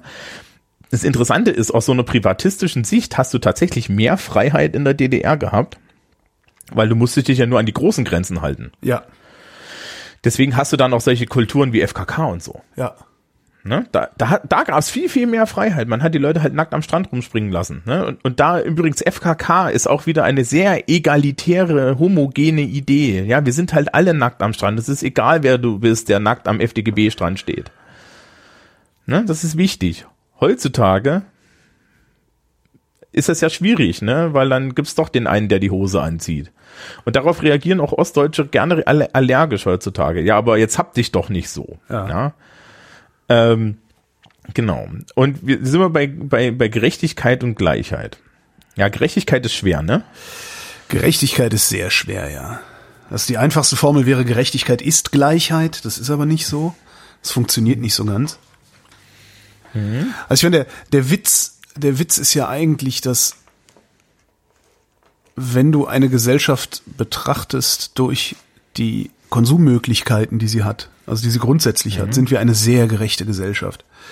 Weil grundsätzlich jeder die gleichen oder sogar dieselben Konsummöglichkeiten hat hier bei uns in der Gesellschaft. Ähm, und auch nur grundsätzlich die Möglichkeiten hat, sich in eine Position zu bringen, aus der heraus er konsumieren kann. Auf gut Deutsch, lern wat, arbeite wat, dann hast du Geld genug, dann kannst du ja auch das Auto kaufen. Was ja eigentlich nicht schlecht ist. Ja, Das Ganze schränkt sich dann natürlich ein, äh, das hat Schelsky in den 80ern oder ich weiß es waren sogar die 70er schon aufgeschrieben und rausgemessen, dass äh, wir eben keine Chancengleichheit haben, sondern dass deine Herkunft darüber entscheidet, wie deine Chancen in der Gesellschaft sind und eine Gesellschaft, die wie unsere auf Konsum aufbaut, ähm, da sind es dann halt deine Konsumchancen, die nicht groß genug sind. ne? Darum gibt's Leute mit iPhone und Leute, die keins haben, weil sie keins haben können. Genau. Ja. Ähm, also so, so, so aus einer philosophischen Sicht, über Gerechtigkeit hat sich schon Aristoteles geäußert. Ja. Es gibt einmal die, die Gerechtigkeit unter Gleichen Ja. und es gibt einmal eine hierarchische Gerechtigkeit, sagt er. Ja. Also sprich, auch Aristoteles hat schon den Hinweis gemacht, äh, das hängt von der Perspektive ab. Ich habe das letztens in der Schule erklärt, habe ich gesagt, wissen Sie, Gleichheit ist ja immer ganz toll und viele Leute sagen, das ist klasse. Aber wenn wir jetzt nächste Woche Schulaufgabe schreiben und ich sage, meine Damen und Herren, Gleichheit ist toll, Sie kriegen alle sieben Punkte. Ja. Finden Sie das toll? Das ist ja alle nein. Warum nicht? Ja, ich finde das also- gut, finde ich gut. Ich finde es gut, aber gut, ich bin auch Ja, Sozialist. genau. Und dann meldet sich aber der eine, der sagt, wissen Sie, ich weiß, dass ich zehn kriegen könnte. Tja. Ja. Und dann sitzt der daneben, der weiß, dass er drei kriegt und denkt sich, du Arschloch. Ja. So, und das ist die andere Art von Gerechtigkeit, nämlich die Gerechtigkeit, die sie irgendwie nach einer, nach irgendeiner Art von gemessener Hierarchie geht. Ja, dass der, der eine, der in dieser gemessenen Hierarchie besser ist, mehr bekommt. Ja. Das ist dann eigentlich eher Freiheit, ne? Also das ist im Endeffekt eine Gerechtigkeitsvorstellung, wo man sagt, äh, wir lassen die Leute frei und wer mehr kann, dem wird mehr gegeben. Ja, das Achtung, liebe FDPler, das ist nicht Chancengleichheit, Nein. auch wenn ihr das immer glaubt. Ähm, Und es Sondern- funktioniert auch nicht, denn nicht wer mehr kann, dem wird mehr gegeben, sondern wer mehr hat, dem wird mehr gegeben. So funktioniert Richtig. unsere Gesellschaft, weil sie nämlich quasi feudal ist. Ja. Ja, so. Du kannst dir das natürlich vorstellen, wie so eine, wie, wie, wie, wie so eine homogene DDR-Gesellschaft da so Gerechtigkeit sieht. Ja, auch weil das natürlich ein bisschen politisch und, und, und äh, so, sozialistisch geprägt ist, geht's hier immer nur um Gleichheit. Ja, du darfst halt nicht so auffallen. Also ist übrigens bis heute so. Also ich kann mich dran erinnern, mein Vater fährt äh, irgendwie äh, hat sich irgendwann mal entschieden, ein, ein Audi zu kaufen, glaube ich ein A4 oder so. Und der hat dann zu hören bekommen, wenn er sich ein A6 kauf, kauft, reden die Leute nicht mehr mit ihm. Mir hat mal jemand, äh, auch ein Ostdeutscher, der sehr gut verdient, ähm, war, hat, hat mir mal gesagt, er wäre so froh, dass er mit mir über seine Rente reden kann.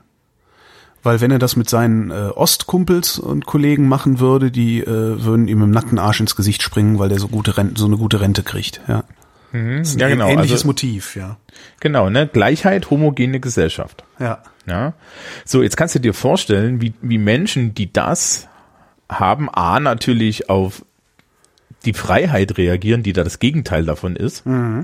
Und B, dann heutzutage auch noch auf so eine ausgleichende Sozialgesetzgebung, wie wir sie haben. Ja, und die ist jetzt nicht mal gut. ja. ja, Ne, aber, aber, also, du, dieses, weißt du, weißt du, es gibt viele, es gibt viele Gründe, auf irgendwelche Menschen mit schwerem sächsischen Akzent zu schimpfen, die total ausländerfeindlich rum, rumsitzen und sagen, ja, die kriegen ja alles in den Arsch geschoben. ja, Das fängt bei der Medienkompetenz an. ja.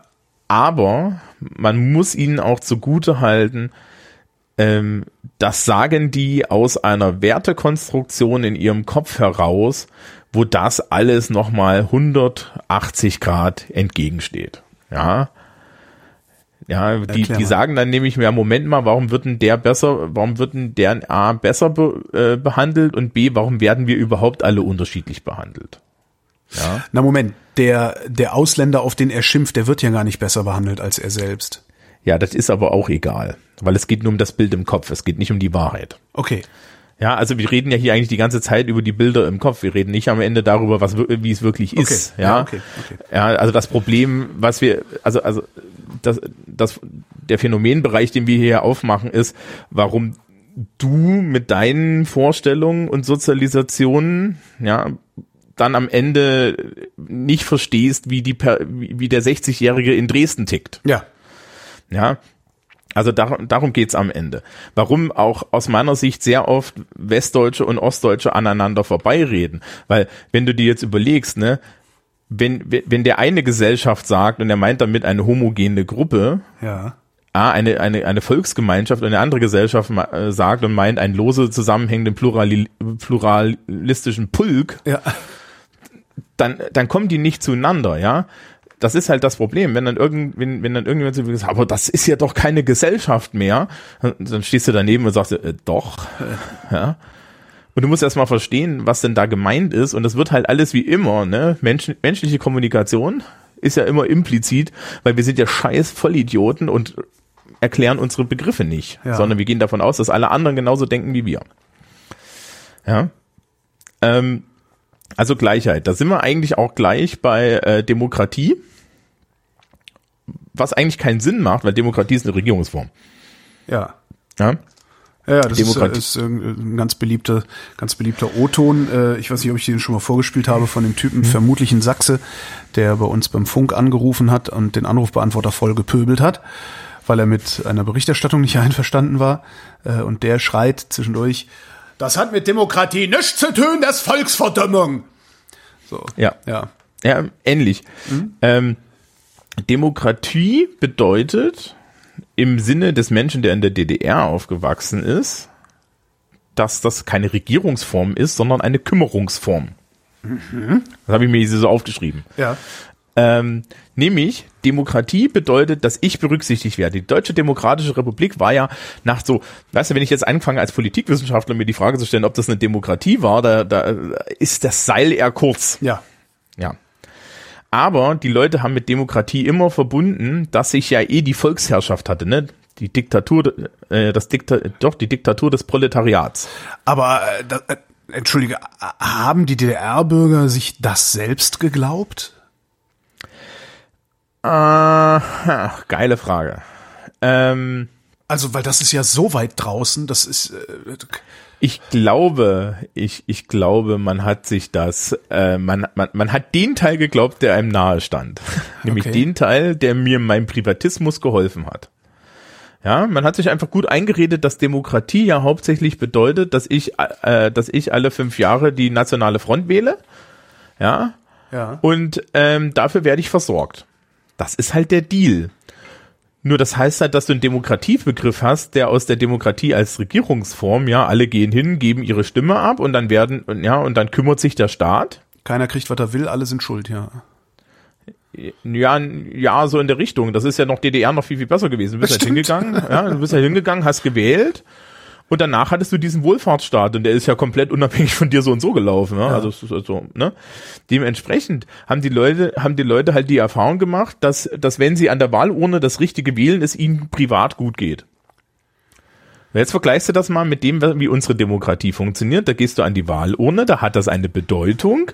Und dann handeln verschiedene Gruppen miserable, meistens Kompromisse aus, die dich im Zweifel nicht berücksichtigen. Ja. So. Und deswegen ist das ja keine Demokratie. Ganz einfach. Du sagtest gerade, alle sind an die Wahlurne gegangen in der DDR, äh, haben ihr Ja, Kreuzchen 90% gemacht. Ja, ja, oder so. äh, haben ihr Kreuzchen gemacht äh, und danach ging's allen gleich gut oder gleich schlecht. Ja, Ähm, auch nicht, jetzt, ne? Jetzt hatten wir, jetzt hatten wir ja das, also 1989, spätestens 89, kam es da ja zu einem Bruch. Mhm. Also es hätte ja eigentlich auch immer weiterlaufen können. Was hat zu diesem Bruch geführt, dass Sie gesagt haben, Moment mal, das ist hier keine Demokratie, das funktioniert nicht. Wir geben unsere Stimme ab und hinterher geht's uns ja nicht mehr gut genug? Ähm, ja, also äh, ich weiß gar nicht, warst du das? Ich glaube, es war Weiß sogar du, der diesen Harald Welzer, äh, Harald Welzer zitiert hat mit, äh, wenn junge Leute in großen Mengen keine Zukunft mehr sehen, Ja, dann passieren komische Dinge. ja. Und äh, ich glaube, dass das ist wahr. Ja, Also das ist auf jeden Fall irgendwie ein Teil davon. und ähm, und die die ich glaube die Leute hatten auch einfach ja, also, also die Leute, die da geblieben sind, hatten auf jeden Fall Lust auf, auf Kapitalismus. Ja, ja. die haben sich 30 Jahre lang Kapitalismus angeguckt und dachten, das wäre geil. Und die jungen Leute, die keine Zukunft für sich gesehen haben, die sind längst über Ungarn weg gewesen, bevor die genau, aber die haben, sind, ja. die haben auch äh, das bröckelnde System, in das bröckelnde System halt den Riss äh, erst hineingemacht, den, den der Rest dann hinein ist. Ja. ja. Also in dem Moment, wo halt ähm, klar wurde mit Glasnost und Perestroika, dass äh, sich die UdSSR reformieren wird und ja. öffnen wird, kannst du das in, konntest du das in der DDR nicht aufhalten. Ja, weil das Konzept ist in der Welt und vor allen Dingen muss man immer sagen, Gorbatschow als Chef der UdSSR ist automatisch die Leitfigur für die DDR gewesen.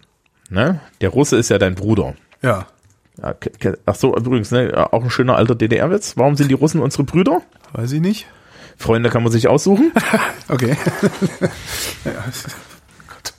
Ähm, die, äh, die, ja, also, also Gorbatschow macht sein äh, macht irgendwie Glasnost und Perestroika. Die ja. DDR-Führung ist viel zu verknöchert dafür, will das eigentlich auch nicht.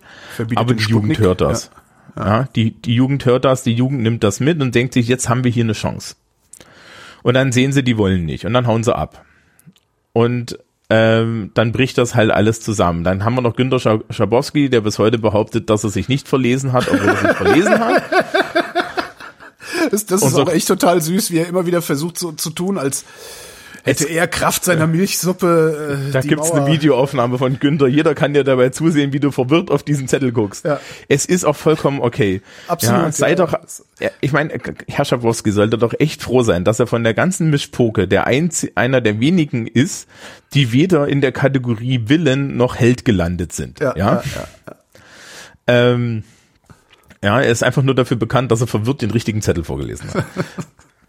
ich bin ja übrigens, ich bin ja übrigens, ne, 1900, am 10, am 10. November 1989 in einem gletscherblauen Trabant 601S über die deutsch-deutsche Grenze gefahren. Cool.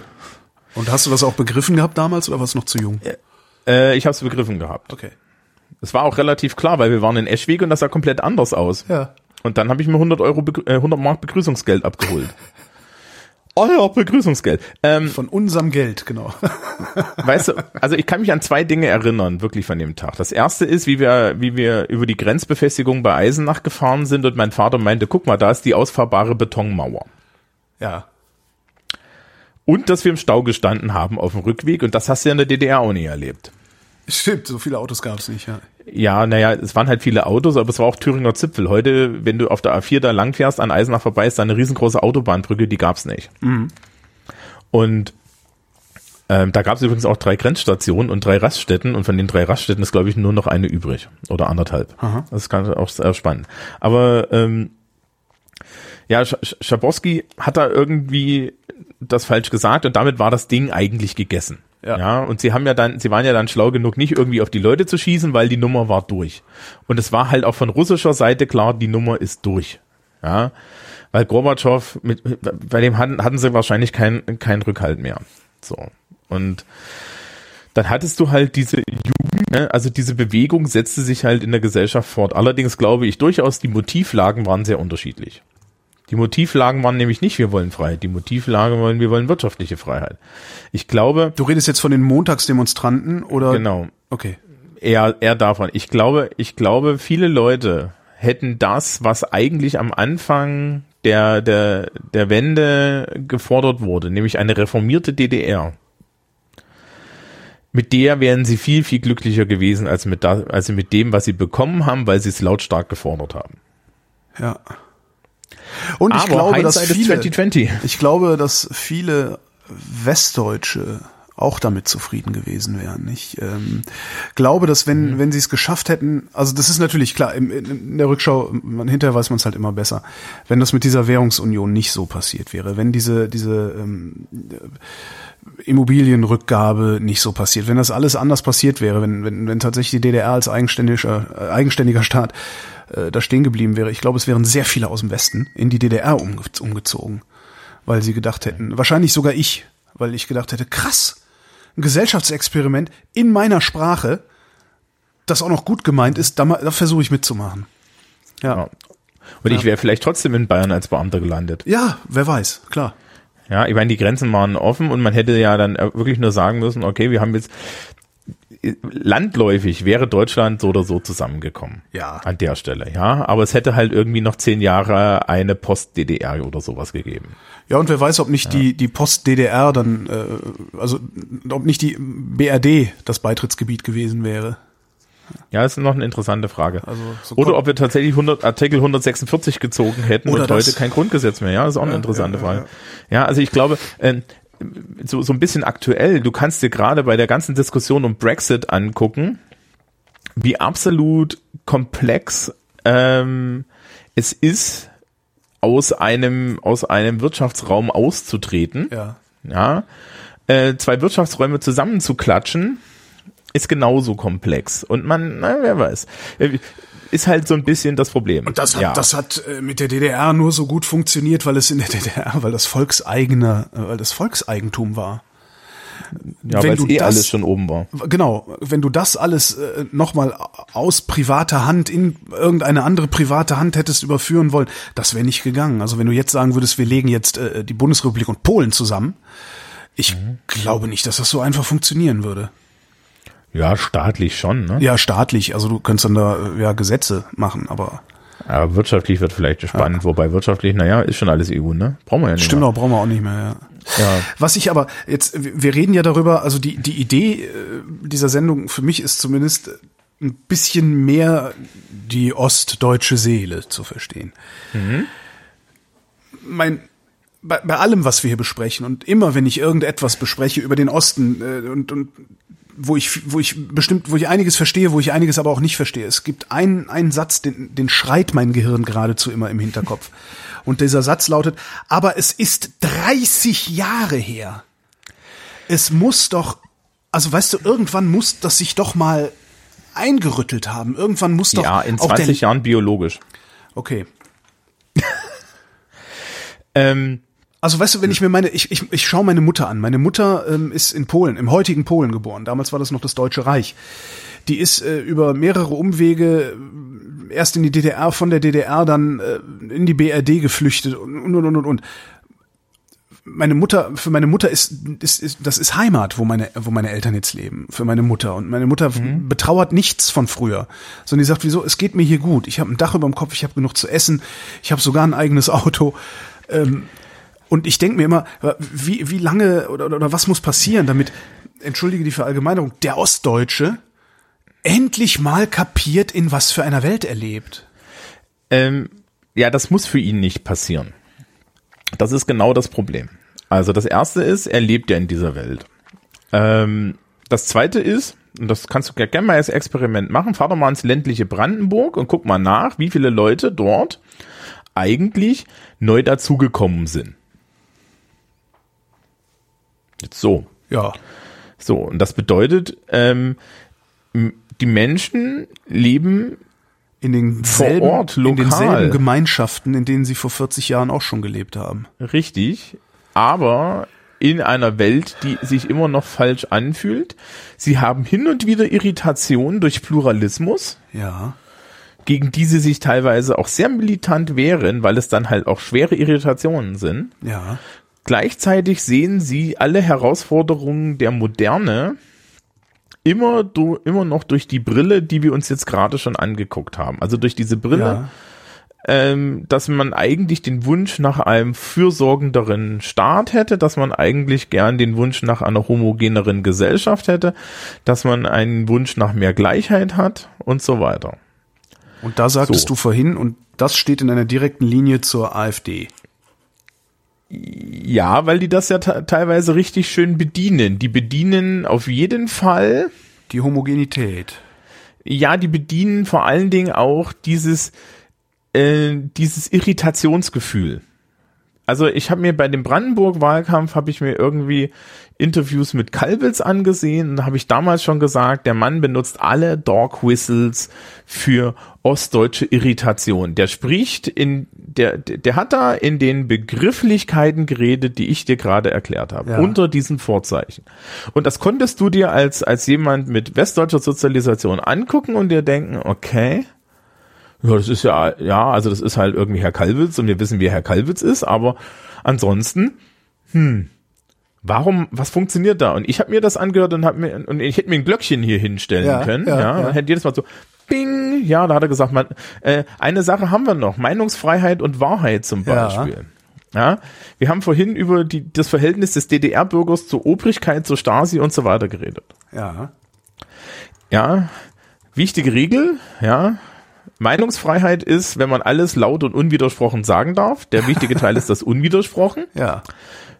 Zweite Regel, ähm, wenn ich das nicht kannte, dann ist es wie in der DDR. Ja. Hör dir mal an, was Herr Höcke heutzutage sagt. Ja. Ja. Herr Höcke stellt sich heutzutage hin und tut so, als seien die Volksverhetzungsparagraphen Deutschlands, die aus guten Gründen existieren. Ja, die aus historischen und guten Gründen existieren als sei das vergleichbar mit äh, der Tatsache, dass ich in der DDR nicht alles offen sagen konnte. Wenn ich in der DDR das Falsche offen gesagt habe, war ich in Bautzen. Ja. Und mein Leben war im Arsch. Wen das interessiert, der darf sich gerne mal informieren über die sogenannte Zersetzung. Mhm. Ja, Zersetzung war die Hauptmethode der Stasi. Die Stasi hat hintenrum dein Leben kaputt gemacht. Und du hast es nicht gemerkt. Du hast dich nur gefragt, warum du nicht weiterkommst. Ja da wurde halt mal entschieden, dass du deinen Studienplatz nicht kriegst. Ja. Und lauter solche Sachen. Das, das ist ein Unrechtsstaat. Das ist, ja, also an der Stelle muss ich auch sagen, das ist wirklich ein Unrechtsstaat. Ansonsten bin ich bei diesem Unrechtsstaat, Rechtsstaat bei der DDR immer etwas schwierig. Ich bin der Meinung, man sollte sagen, es ist kein Rechtsstaat. Ja, weil Unrechtsstaat klingt so, als wären alle, wären alle schuld. Was es nicht ist, ist das System. Ja, das greift übrigens Ostdeutsche immer wieder an, wenn man sagt, das ist ein Unrechtsstaat, weil die sich dann ist, denken, ich habe, ja, aber die denken sich alle, ich habe in diesem Staat gelebt, das heißt also, ich bin auch, un, ja, also ich bin ja. ja Unrecht und aus ihrer eigenen Erfahrung haben sie dieses Unrecht ja nie erlebt. Ja, aber es gibt kein gutes Leben im Falschen. Adorno. ja, naja, man ja. gehört halt Hast dazu. Und ich glaube, ich glaube fest daran, dass die ja. Erkenntnis oder auch das, dass sich, dass sich selbst eingestehen, dass man halt dazugehört hat, auch sehr hilfreich dabei ist, ja, sowas dann vielleicht auch hinter sich zu lassen. Also ja, ich bin ja Teil dieses Scheißsystems. Ich bin ja genauso Teil, also ich, Holger Klein, 2019, bin ja genauso Teil eines äh, vollkommen wild gewordenen kapitalistischen Systems, das auch nicht gut ist für die Menschen. Das ist gut für einzelne Menschen, aber für die Menschen ist es nicht gut auf Dauer. Ähm, und ich muss mir das auch eingestehen, dass ich Teil dessen bin. Und wenn ich irgendwann mal, jetzt äh, sehr pathetisch, wenn ich irgend, wenn irgendwann mal der Kapitalismus überwunden werden sollte und äh, durch etwas Besseres ersetzt werden sollte, dann muss ich doch in der Lage auch sein, zu sagen, ja, das alte System war scheiße und ich war Teil des alten Systems und ich habe es mitgetragen, aber was hätte ich denn auch machen sollen? So. I, und ja, dieses, aber, aber, was, aber was hätte ich denn auch machen sollen? Das gestehe ich ja jedem zu. Ich gestehe ja sogar Leuten, die für die Stasi gearbeitet haben, zu, dass sie sagen, was hätte ich denn auch machen sollen? Ja, na, ich kenne ja Leute, die bei der Stasi gearbeitet haben, indem sie dort Fahrer waren und solche Sachen. Ja, ja gut, ich, nee, ich meine richtige. Spitze. Ich meine richtige Spitze. Ja.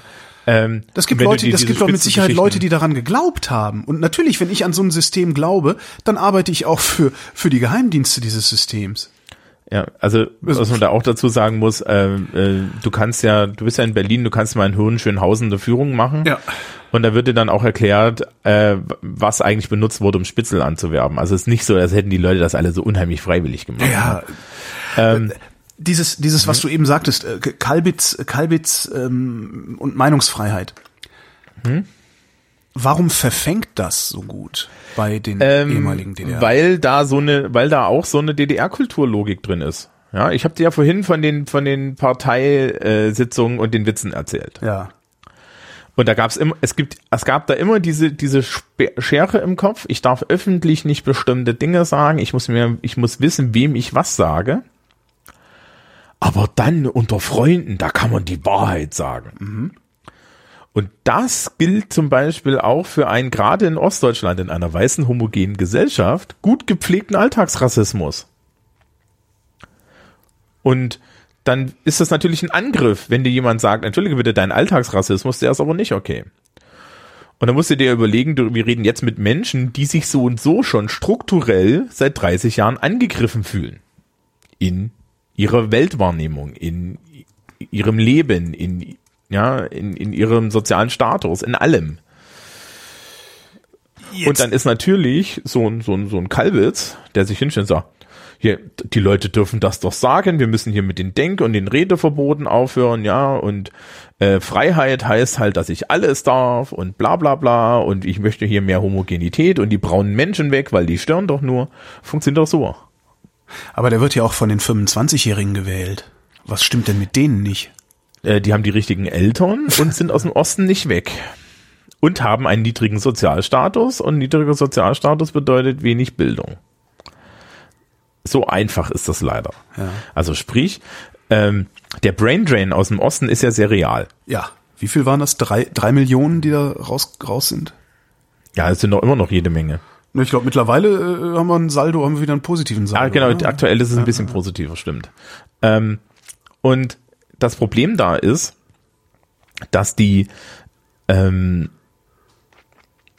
dass die Leute, die da sind, die sind halt, die schwimmen halt in genau derselben selben gesellschaftlichen Soße. Ja. ja, wenn du, wie willst, wie willst du dich denn gegen diese, diese, diese ganze Konstruktion äh, irgendwie wehren, wenn das die Standardkonstruktion äh, äh in deiner, äh, in, de, in deinem Umfeld ist? Also, ich kann dir das ganz plastisch schildern. Ich meine, also, ne, du, du weißt ja, wie ich aussehe, grob, ja. ne?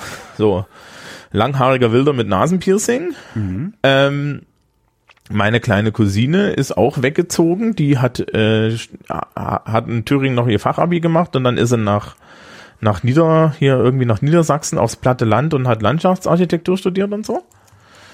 Und wir, wir stehen halt beide da und gucken da so hin und die hat noch eine höhere, einen höheren Heimatbezug als ich. Aber wir gucken uns das halt beide an und sagen,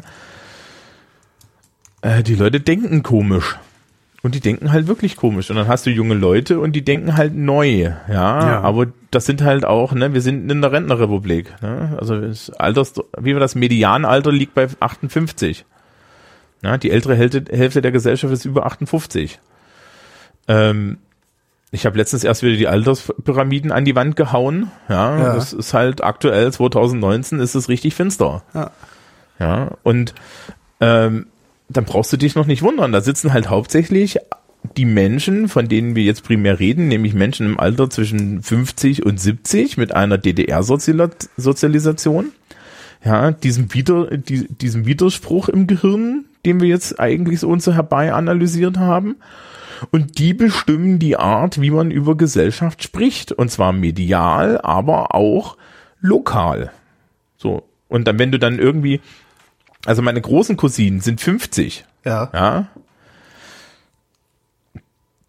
Die, die sind da, die sind, also ich bin acht gewesen zur Wende, die sind 18 gewesen zur Wende oder so, ja. Also die sind da halt voll, die, die sind da halt voll drin. Ja, die, die stehen da komplett dazwischen. Dazu haben sie dann auch noch Sozialstatus verloren. Ja, also für die ist das alles auch logisch.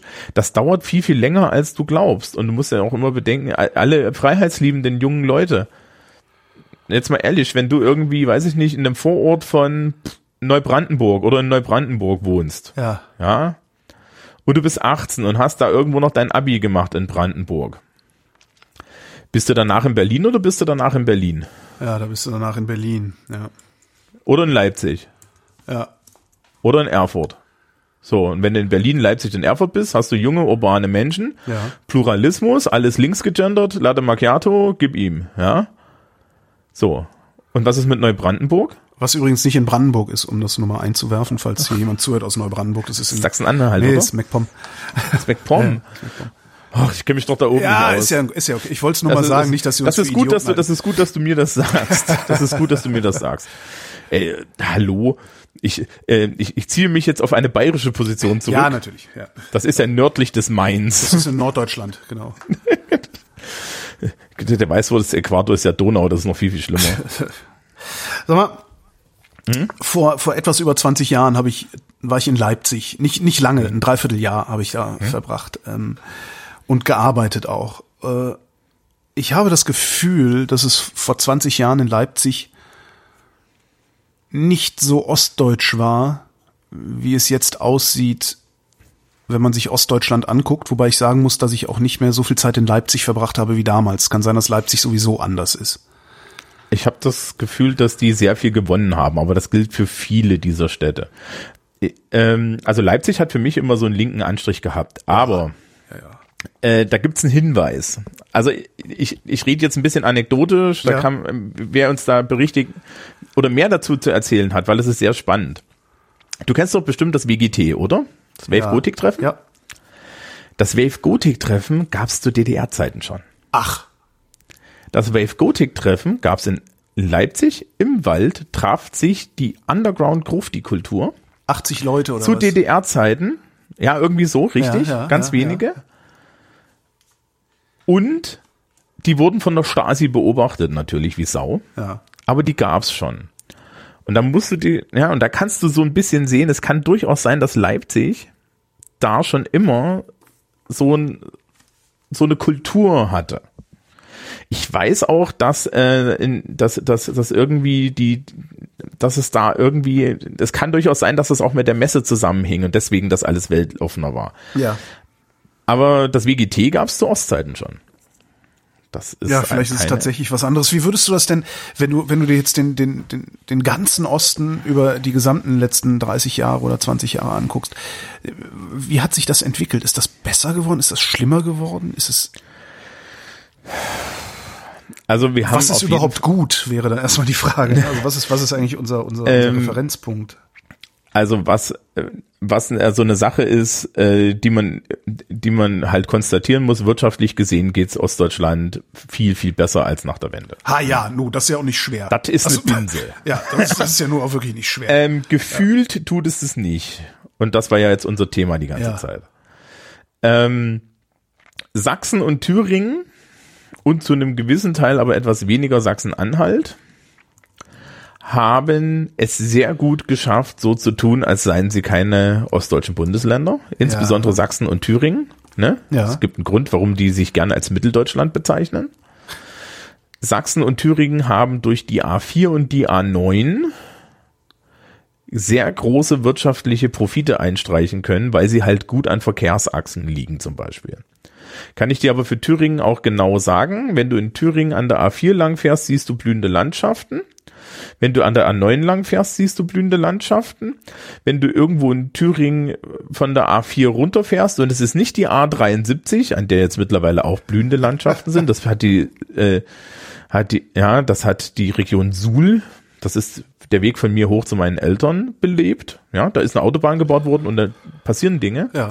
Aber wenn du so dazwischen fährst, so in Thüringer Wald, So, Lederhose. Ne? So, ja, Lederhose geht noch, ist ja an der A9. das stimmt. Ähm, Annaberg, Buchholz, jo. ja, Sonneberg, die Mhm. Gegend. Ja, da steigst du aus und dann gehst du ein bisschen in den Wald und da hast du einen Fuchs und einen, ha einen Igel und die geben sich da die Hand und das war's. Das ist wie, Ja. eine, wie eine Eifel wahrscheinlich. Ne? Richtig. Ähm, Nordthüringen zum Beispiel, Eisfeld, Mhm. auch strukturschwache Region. Da hast du dieselben Phänomene wie im ländlichen Brandenburg, nur ist halt Thüringen kleiner und man man kann da mehr machen, ja. Also es, ist, ja, technisch gesehen ist halt einfach nur mehr in Autobahnnähe und alle großen Städte, Eisenach, Gotha, Erfurt, Weimar, Jena, Gera, ja, liegen alle an der A4. Und zwar schon seit 1500 irgendwas. Ähm, als es noch ein Handelsweg war. Genau dasselbe übrigens nach Sachsen weiter. Also sprich, ne, Leipzig, Dresden und so ist alles dieselbe Autobahn. Und so, dann fährst du nach Norden, du stellst fest, in Sachsen-Anhalt gibt's weniger, aber dafür das Land der Frühersteher. ja. Ich meine, wenn das deine einzige Auszeichnung ist, dass du ja. so ein bisschen schlafneurotisch bist, dann weiß ich auch nicht. Aber cool. Ähm, so in Sachsen-Anhalt haben wir, in Sachsen-Anhalt hast du halt sehr viel Landwirtschaft. Ne? Die haben immer noch große Industrielandwirtschaft mhm. aus DDR-Zeiten. Brandenburg, ähm, ja, Brandenburg ist halt der Speckgürtel um Berlin, der den Rest ernährt. MacPom ist entvölkert, hat noch ein paar Kühe und ansonsten Touristen und hauptsächlich Menschen mit ausländischen Tagesjobs, die die Touristen betreuen. Ja. Weil selbst wenn man sich Mühe geben würde, wäre nicht genug Personal da. Ja. Ja, also, was heißt, ich würde gar nicht unterstellen, dass sie sich keine Mühe geben, aber was willst du denn machen, wenn irgendwie Zingst voll ist? Ja, so viele, so viele Leute im MacPom hast du nicht. Ja. Ähm, Bevölkerungsdurchschnitt in Brandenburg ist, glaube ich, auf einen Quadratkilometer 85. Ja, in MacPom auf einen Quadratkilometer 58. Ja, also äh, Berlin 3000 oder so, ne? Oder 4000. Ich weiß es gar nicht. Ich, ich ja, guck mal, während, so du, während du redest, gucke ich mal nebenbei. So. Ähm, so, da kannst du dir ungefähr vorstellen, welche Probleme es da gibt. Was, was sich stark verändert hat seit der DDR ist natürlich, die Infrastruktur ist zusammengeklappt, weil die Infrastruktur der DDR konntest du nur erhalten, indem du massiv staatlich subventioniert hast. Und der Staat ja. hat ja auch überhaupt nicht genug Geld gehabt. Also wenn man, äh, ich habe kürzlich ein Interview gehört mit, was war das? Ich, ich glaube, es war der einzige ostdeutsche Treuhandchef. Ähm, also es hat irgendwie ähm, sehr viele Ostdeutsche übrigens bei der Treuhand gearbeitet. Das waren nicht alles Wessis, aber die Vorstände waren alles Wessis. Und gab einen Ostdeutschen. Ja. Und der hat halt gesagt, wenn man sich das mal anguckt, der Staat hat äh, 50 Prozent äh, für äh, Sozialsubventionen ausgegeben, 25 Prozent für Verteidigung und Sicherheit. Ja, und der Rest war, die restlichen 25 Prozent wären halt für äh, Innovation und Investition gewesen. Das hat nicht gereicht. Ja. Ja. 69 Einwohner pro Quadratkilometer hat MacPom, 85 okay. hat Brandenburg und Berlin, sage ich dir auch irgendwann. Okay, 4000 ist also nicht ganz so schlimm. ja, 4000. so, ähm, und dann musst du dir überlegen, die 85 in Brandenburg, wie viel davon ist Speckgürtel und Potsdam? Weiß ich nicht, aber viele, ja. Ja, ne? So, und dann hast du, dann weißt du, wie es wie es da aussieht. Ja, ich, ja, ich fahre da ja gelegentlich ne? durch. Ja. Also, also wir, wir, wir waren ja auf dem Camp. Ja. Da fährst du halt durch Dörfer, wo die einzigen Plakate, die hängen, die AfD-Plakate sind, was sind die einzigen, die sich kümmern. Und das ist dann so ein bisschen das Problem.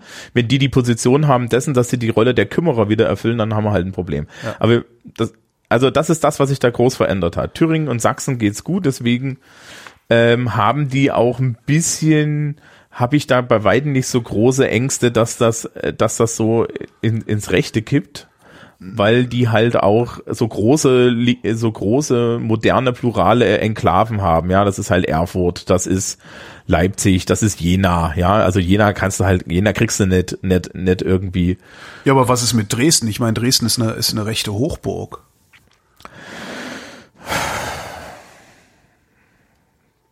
Hast ja, du da trotzdem halt keine Angst? Was vor, vor, vor Dresden? Angst vor Dresden. So nennen wir die Sendung. Ähm, unterständig. Ähm, die, die, äh, nee, keine Ahnung, was das ist. Also habe ich echt keine Ahnung, was das sein soll. Ich glaube, also es gibt natürlich so ein Argument, dass man noch über Sachsen machen kann. Das ist aber sehr unfreundlich und ich weiß auch nicht, ob das stimmt. Ja, aber das ist dieses das Tal des Ahnung, der das Tal der Ahnungslosen Argument. Ähm, na, da würde, da schreit jetzt mein Kopf auch schon wieder, ja, vor 30 Jahren, aber jetzt nicht mehr. Jetzt muss da niemand mehr ahnungslos sein. Ja, und dann komme ich mit demselben Argument bei, beim letzten Mal, wo du das gesagt hast. 30 Jahre ist jetzt nicht so lang. Ja. 30 Jahre ist nicht so lang für die Leute dort. Und ähm, was tatsächlich für Sachsen anscheinend auch zu stimmen scheint, und das trifft durchaus für Dresden zu, ist, ähm, du wirst viele Leute finden, die sagen, die Nazi-Quote zu DDR-Zeiten war auch schon immer hoch. Ja. Und ähm, dann, wenn die Leute so eine Affinität haben und das sich entsprechend befördert, dann geht das. Dazu sind Sachsen auch erstaunlich stolz. Ja. Was immer ein bisschen schwierig Im ist, Sinne weil der von, Rest der, Im Sinne von stur ja, ja. meinst du wahrscheinlich. Nee, nee, nee, nee, im Sinne auch so ein bisschen. Das war mal das Königreich Sachsen. Ja, nicht so ein, nicht so ein, nicht so ein Laffo wie ich. Ich bin Sachsen-Weimar-Eisenach, ja. Und da steht Sachsen vorne dran. Ähm, die, da, da, kannst du dir vorstellen, in Dresden zu wohnen und nicht eine gewisse Menge Stolz auf dieses, dieses Sachsen zu haben?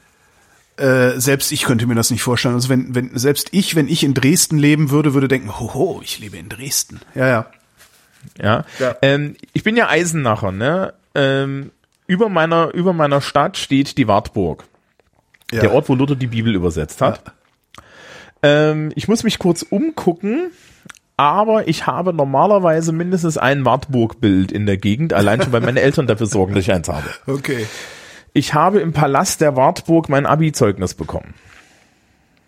Ja, andere Leute Turnhallen, ich im Palast der Wartburg mit Orchester und Einlauf und allem dran und drum. Ähm, das ist eine andere Geschichte, wenn dich das so ein bisschen mitnimmt, ne? Und da hast du halt genau dieses Ding. Und ähm, während die Wartburg was ist, worauf man locker stolz sein kann, weil naja, hm, ne? Also, gut, Goethe hat gesagt, sie ist der deutscheste aller Burgen, aber Goethe hat auch ein bisschen komische Ideen Goethe gehabt. hat gesoffen und war spielsüchtig, der soll's Maul halten.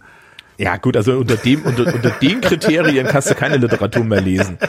Ähm, und die, die, die andere Seite ist, dieser, dieser Stolz da in Sachsen, ey, die, die kriegen halt schon, die kriegen ja schon seit 30 Jahren in der DDR auf die Fresse. Ja. Du hast, also, also wirklich, Sachsen haben in der DDR immer, das waren immer die Deppen, ja, Ja, die klar, waren schon immer ja. die Deppen. So, stell dir vor, du kriegst 30 Jahre lang erzählt, du bist der Depp, ja, und hast dann irgendwie noch so eine, so eine Geschichte, ja, und, äh, ja, ich glaube, das ist so ein persönlicher Komplex, aber vielleicht solltest du mal mit jemandem aus Sachsen drüber reden und nicht mit mir, weil ich bin ja Thüringer und wir finden die auch ein bisschen komisch. Ähm, was, was wir hier versuchen ist, also zumindest für mich, das ostdeutsche Gefühl äh, so zu beschreiben, dass es mir vielleicht etwas leichter fällt, den Ostdeutschen zu verstehen. Ähm, Hab ich's hingekriegt. Zumindest in, in Teilen, ja, ja. Die Frage, die sich mir aber aufdrängt, ist, wie gehe ich denn damit um? Also wie gehe ich denn mit dem Ostdeutschen um? Wie gehe ich auf den Ostdeutschen zu? Und sage jetzt nicht seine Lebensleistung anerkennen. Das, Nee, nee, das finde ich auch, das Lebensleistung anerkennen tust du bitte bei allen Personen. ja, ja, das ist, das ist eh, also das ist auch, ich Also, glaube, das ist auch irgendwas, ähm, was sich irgendein, irgendein Journalist irgendwann mal ausgedacht hat und was jetzt alle voneinander abschreiben, weil es sich so unglaublich schwerwiegend anhört. Nee, ich würde eher in die Richtung gehen, ähm, ich glaube, was was was wir hier schön sehen können, ist, ähm, und das war, glaube ich, auch, auch so ein bisschen der Ausgangspunkt, dass ich ja gesagt habe, wir reden mit denselben Begriffen über unheimlich unterschiedliche Dinge. Und du, und was halt hilft, ist, die Leute zu fragen, Was meinst du? Was willst meinst du? Was, was bedeutet das für dich? Und zwar ernsthaft. Ja. Ne? Und die Tatsache, dass auch eine ostdeutsche Erfahrung ist, dass, dass du das hervorbringst und dass du dann nicht ernst genommen wirst, Mhm. ist eine, die du dann halt nicht bedienen darfst. Ja, aber du wirst dann viele Leute geben, die werden trotzdem nicht mehr mit dir reden, weil sie diese Erfahrung so oft gemacht haben. Dass Und die das- Frage nicht ernst gemeint war. Ja, nicht ernst, na, dass ihre Antwort nicht ernst genommen wird. Okay. Ja, das dann halt gleich ges ja, also das ist das ist so ein Problem, weißt du, dass, dass man zum Beispiel dann den Leuten irgendwie, äh, dem wird ja gerne mal irgendwie mangelnde politische Bildung unterstellt. Ein Klassiker war immer, ja, das ist ja dieses diese DDR-Gleichförmigkeit, deswegen sind die alle Nazis. Ja. Und das ist das ist halt eine a priori Verletzung, die wir die wir uns nicht geben können. Das heißt, ich soll, um bei dem Bild zu bleiben, jeden Einzelnen fragen, warum man Nazi ist? Äh, nee, Nazis brauchst du nicht fragen, warum sie Nazis sind, die sind ja Nazis. Stimmt. Ja, also nein, ähm, aber äh, ja, wo habe ich das denn nur, äh, wo habe ich das denn nur gehört? Ähm, äh, gab, ich habe letztens auch in irgendeinem Podcast und so, es kann auch sein, dass es bei euch war, ähm, äh, was gehört mit der mit der sächsischen Ach genau, das äh, ja, da war das. Aber mit mit einer sächsischen Journalistin oder mit, mit einer sächsischen Kommunalpolitikerin, die sich hingestellt hat und dann mit irgendwelchen alten Leuten geredet hat, ja, in ihrer Region, wie es ihnen so geht und so weiter.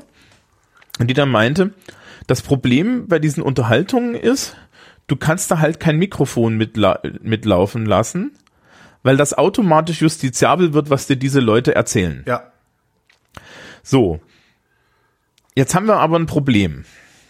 Wir haben nämlich das Problem, dass die Leute trotzdem in diesem, was sie da erzählen, was bestimmt justiziabel ist und wo du, wo, wo der, wo dein innerer äh, Freiheitslieben, ja, so freiheitlich-demokratische Grundordnungsdeutscher mit linkem Schlag, ja, gerade irgendwie die Axt rausholt, Ja.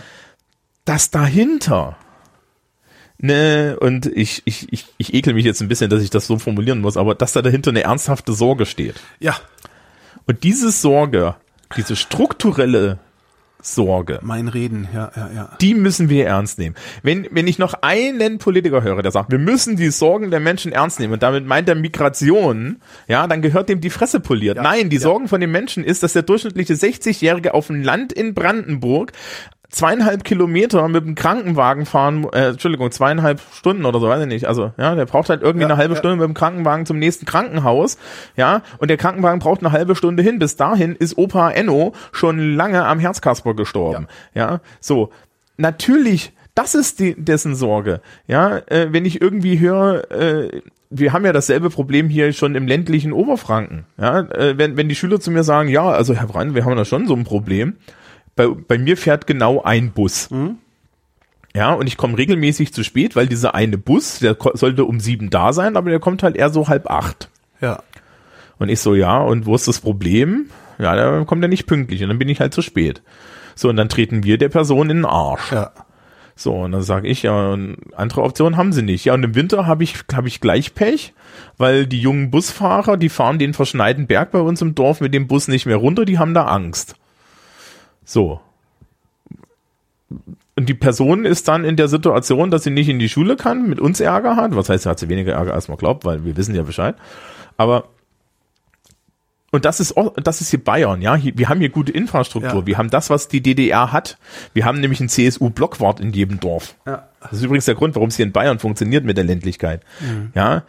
Das Problem ist, wer hat den Blockwart denn in den Dörfern in Brandenburg installiert? Die Na? AfD. Richtig. Beziehungsweise die NPD früher und jetzt äh, haben die es übernommen. So. Und da muss man ansetzen, ja, dass, dass, dass natürlich irgendwie der Opa dann die Hälfte der Zeit irgendwas erzählt von die scheiß Ausländer oder ja, früher hätte es das nicht gegeben und unter Adolf war alles besser oder sonst was für Sachen. Das musst du halt, musst du halt abs, äh, musst du halt irgendwie mal dann, das, da musst du mal schlucken. Das, ich wollte gerade Ja. sagen, das muss man aushalten lernen. Das ist äh, nicht leicht. Ähm, und, und ich gerade, ich, ich denke halt auch gerade für für ich sag mal, gut, ich bin jetzt Jahrgang 69, äh, als, als zum Mauerfall war ich 20 Jahre alt. Das heißt, ich bin auch noch in einem Deutschland aufgewachsen, in dem äh, der frauenfeindliche Witz normal war, in dem äh, Schaumküsse Negerküsse hießen, äh, wo, wo, wo überhaupt niemand darüber nachgedacht hat. Äh, Selbst die Schwarzen, mit denen ich zur Schule gegangen bin, haben nichts gesagt. Ja, also das war so normal, dass selbst die mitgemacht haben. So, ähm, das heißt ja eigentlich, denke ich zumindest oft, ähm, dass insbesondere Leute meiner Generation, die sowohl diese alte diskriminierende Welt noch kennengelernt haben und in dieser alten diskriminierenden Welt eigentlich geschwommen sind wie ein Fisch im Wasser ähm, und die in der Lage sind heute in der weniger diskriminierenden Welt, wir sind noch lange nicht da, wo wir hin müssten, aber wir sind halt heute wesentlich demokratischer, als wir das 1985 oder 1989 waren. Dadurch, dass ich in der Lage bin, in diesen beiden Welten zu schwimmen wie ein Fisch im Wasser, äh, müsste es doch eigentlich meiner Generation besonders leicht fallen, genau diesen diesem Ostdeutschen, ich bleib einfach bei der Verallgemeinung, diesem Ostdeutschen zuzuhören und den Fidschi und den Neger und den Kanaken zu überhören, um zu hören, was er eigentlich sagen will. Ja, ist es das, glaub, was du, Gegen- was du forderst? Ja, ich weiß gar nicht, also ich, was ich fordere, ist, dass du halt ähm, ne, Ich meine, die das- Message, der- die Message vom Inhalt versuchst zu, also also die ne, die Ja. Performance von der Message trennst. Ja. Ja, ähm, wenn du, du musst ja, du musst ja den, weißt du, du musst nicht jedes Mal den Kampf führen. Genau. Allerdings würde ich auch sagen, dass gerade, dass gerade die Gruppe der Leute, die in den diskriminierenden 80ern, 90ern aufgewachsen sind, ja, die, die diese Sprache mal gesprochen haben, Ja. dass die diejenigen sind, die am wenigsten Toleranz dafür haben, Ja. Weil sie sich dann jedes Mal an, an daran erinnert fühlen, dass sie ja auch mal aus ihren heutigen Begriffen ein, in Anführungsstrichen, schlechter Mensch waren. Ja. Dabei würde ich das gar nicht so tun. Ich meine, ich bin auch in den 90ern im Osten war, äh, ja, also äh, Judenwitze waren, waren Standard bei mir Ja. in der Schule. Ja, ähm, Interessanterweise, ich die, hatten, die hatten wir nicht. Das ist Ja. ganz, ganz interessant daran. Also wir waren ausländerfeindlich, also was heißt ausländerfeindlich, ne? nicht weißenfeindlich, so. Ähm, wie heißt das heutzutage? POC, People of Color feindlich waren wir. Aber judenfeindlich, also Judenwitze gab es bei uns nicht. Ja. Ja, aber das war das das war das war Mode, ja, Ja, also ja, ja. ausländerfeindliche Sachen auch, also also aber da musst du ja auch sagen, es gab halt schlicht und ergreifend nix von allem, ja, also Ja. Das, das war alles Ziel, solange es fremd war. Und ähm, du, ich glaube, du musst äh, um, um diesen Diskurs auszuhalten als jemand, der früher mal mitgemacht hat, musst du dir auch erstmal irgendwie klar werden, dass du dir dafür vergeben kannst, dass du mitgemacht hast. Ja. Und ich finde das auch gar nicht so schlimm, weil wir dürfen lernen. Ja, das Einzige, was schlimm ist, ist, wenn wir nicht lernen. Ja. Und wenn, wenn du heute sagst, ich habe irgendwie viel über, äh, über Feminismus, ich habe viel über, über ja, People of Color und ich habe viel über Rassismus und so weiter gelernt und ich habe mich deswegen geändert, Ja. more power to you. Ja, das Einzige, was du bitte nicht tust, ist, ähm, dass du, dass du die ganze Zeit glaubst, dass du jetzt das extra überkompensieren musst. Und, und in besonderer Weise dagegen gefeit bist. So zu dem. Ja, oder ja, vor allen Dingen auch nicht, du wirst dadurch nicht heiliger, ja. Richtig. Also und und wir werden nur besser in dem, was wir tun. Ja. Ja, also ich habe das ja auch, ich merke das ja auch so, ich habe mal zehn Jahre Schule und ich bin irgendwie da auch viel, viel, viel, viel liberaler noch geworden, als ich wahrscheinlich eh schon war. Ähm, und das, das nimmt aber, das hat aber kein Ende. Und äh, ich glaube, Liberalismus gegenüber äh, äh, gegenüber auch Menschen, die jetzt erstmal irgendwie ähm, die jetzt erstmal irgendwie Scheiß erzählen, wo ich mir denke, ey, das kannst du doch echt nicht sagen. Ja. ja ähm, ist ein guter Startpunkt, weil man kann dann erstmal irgendwie gucken, was sind denn deren Sachbedürfnisse und über die Sachbedürfnisse kriege ich die dann vielleicht auch zu inhaltlichen Bedürfnissen. Ja, äh, der ein oder andere ausländerfeindliche alte Mann ähm, hat, hat, hat seine Sicht etwas revidieren müssen, nachdem er von einem netten Menschen mit äh, Migrationshintergrund vor seinem letzten Herzschlag Ja. äh, bewahrt wurde. Manchmal sitzt er immer noch da und sagt, ja, der scheiß Ausländer, blablabla. Dann ist dem aber auch nicht zu helfen und dann muss ich mir halt auch mal die Frage stellen, wie viel gesellschaftliche Energie wollen wir eigentlich in unrettbare Menschen äh, stecken und Ja. ne, der Hinweis ist, die ältere, die ältere Hälfte der Gesellschaft ist über 58, das heißt, ein großer Teil des Alltagsrassismus löst sich in den nächsten zehn Jahren biologisch. Und das ist nicht so zynisch, wie es vielleicht klingt, obwohl es ein bisschen zynisch ist. Trotzdem, Aber- trotzdem die Gretchenfrage, die ja dann noch immer bei der Betrachtung äh, des Ostens dann irgendwann kommt, ist, äh, okay, es fahren keine Busse, der Arzt ist zu weit weg, äh, es gibt kein, keine Möglichkeit, also keinen Einzelhandel mehr vor Ort. Deswegen muss ich aber doch nicht rechtsextrem werden.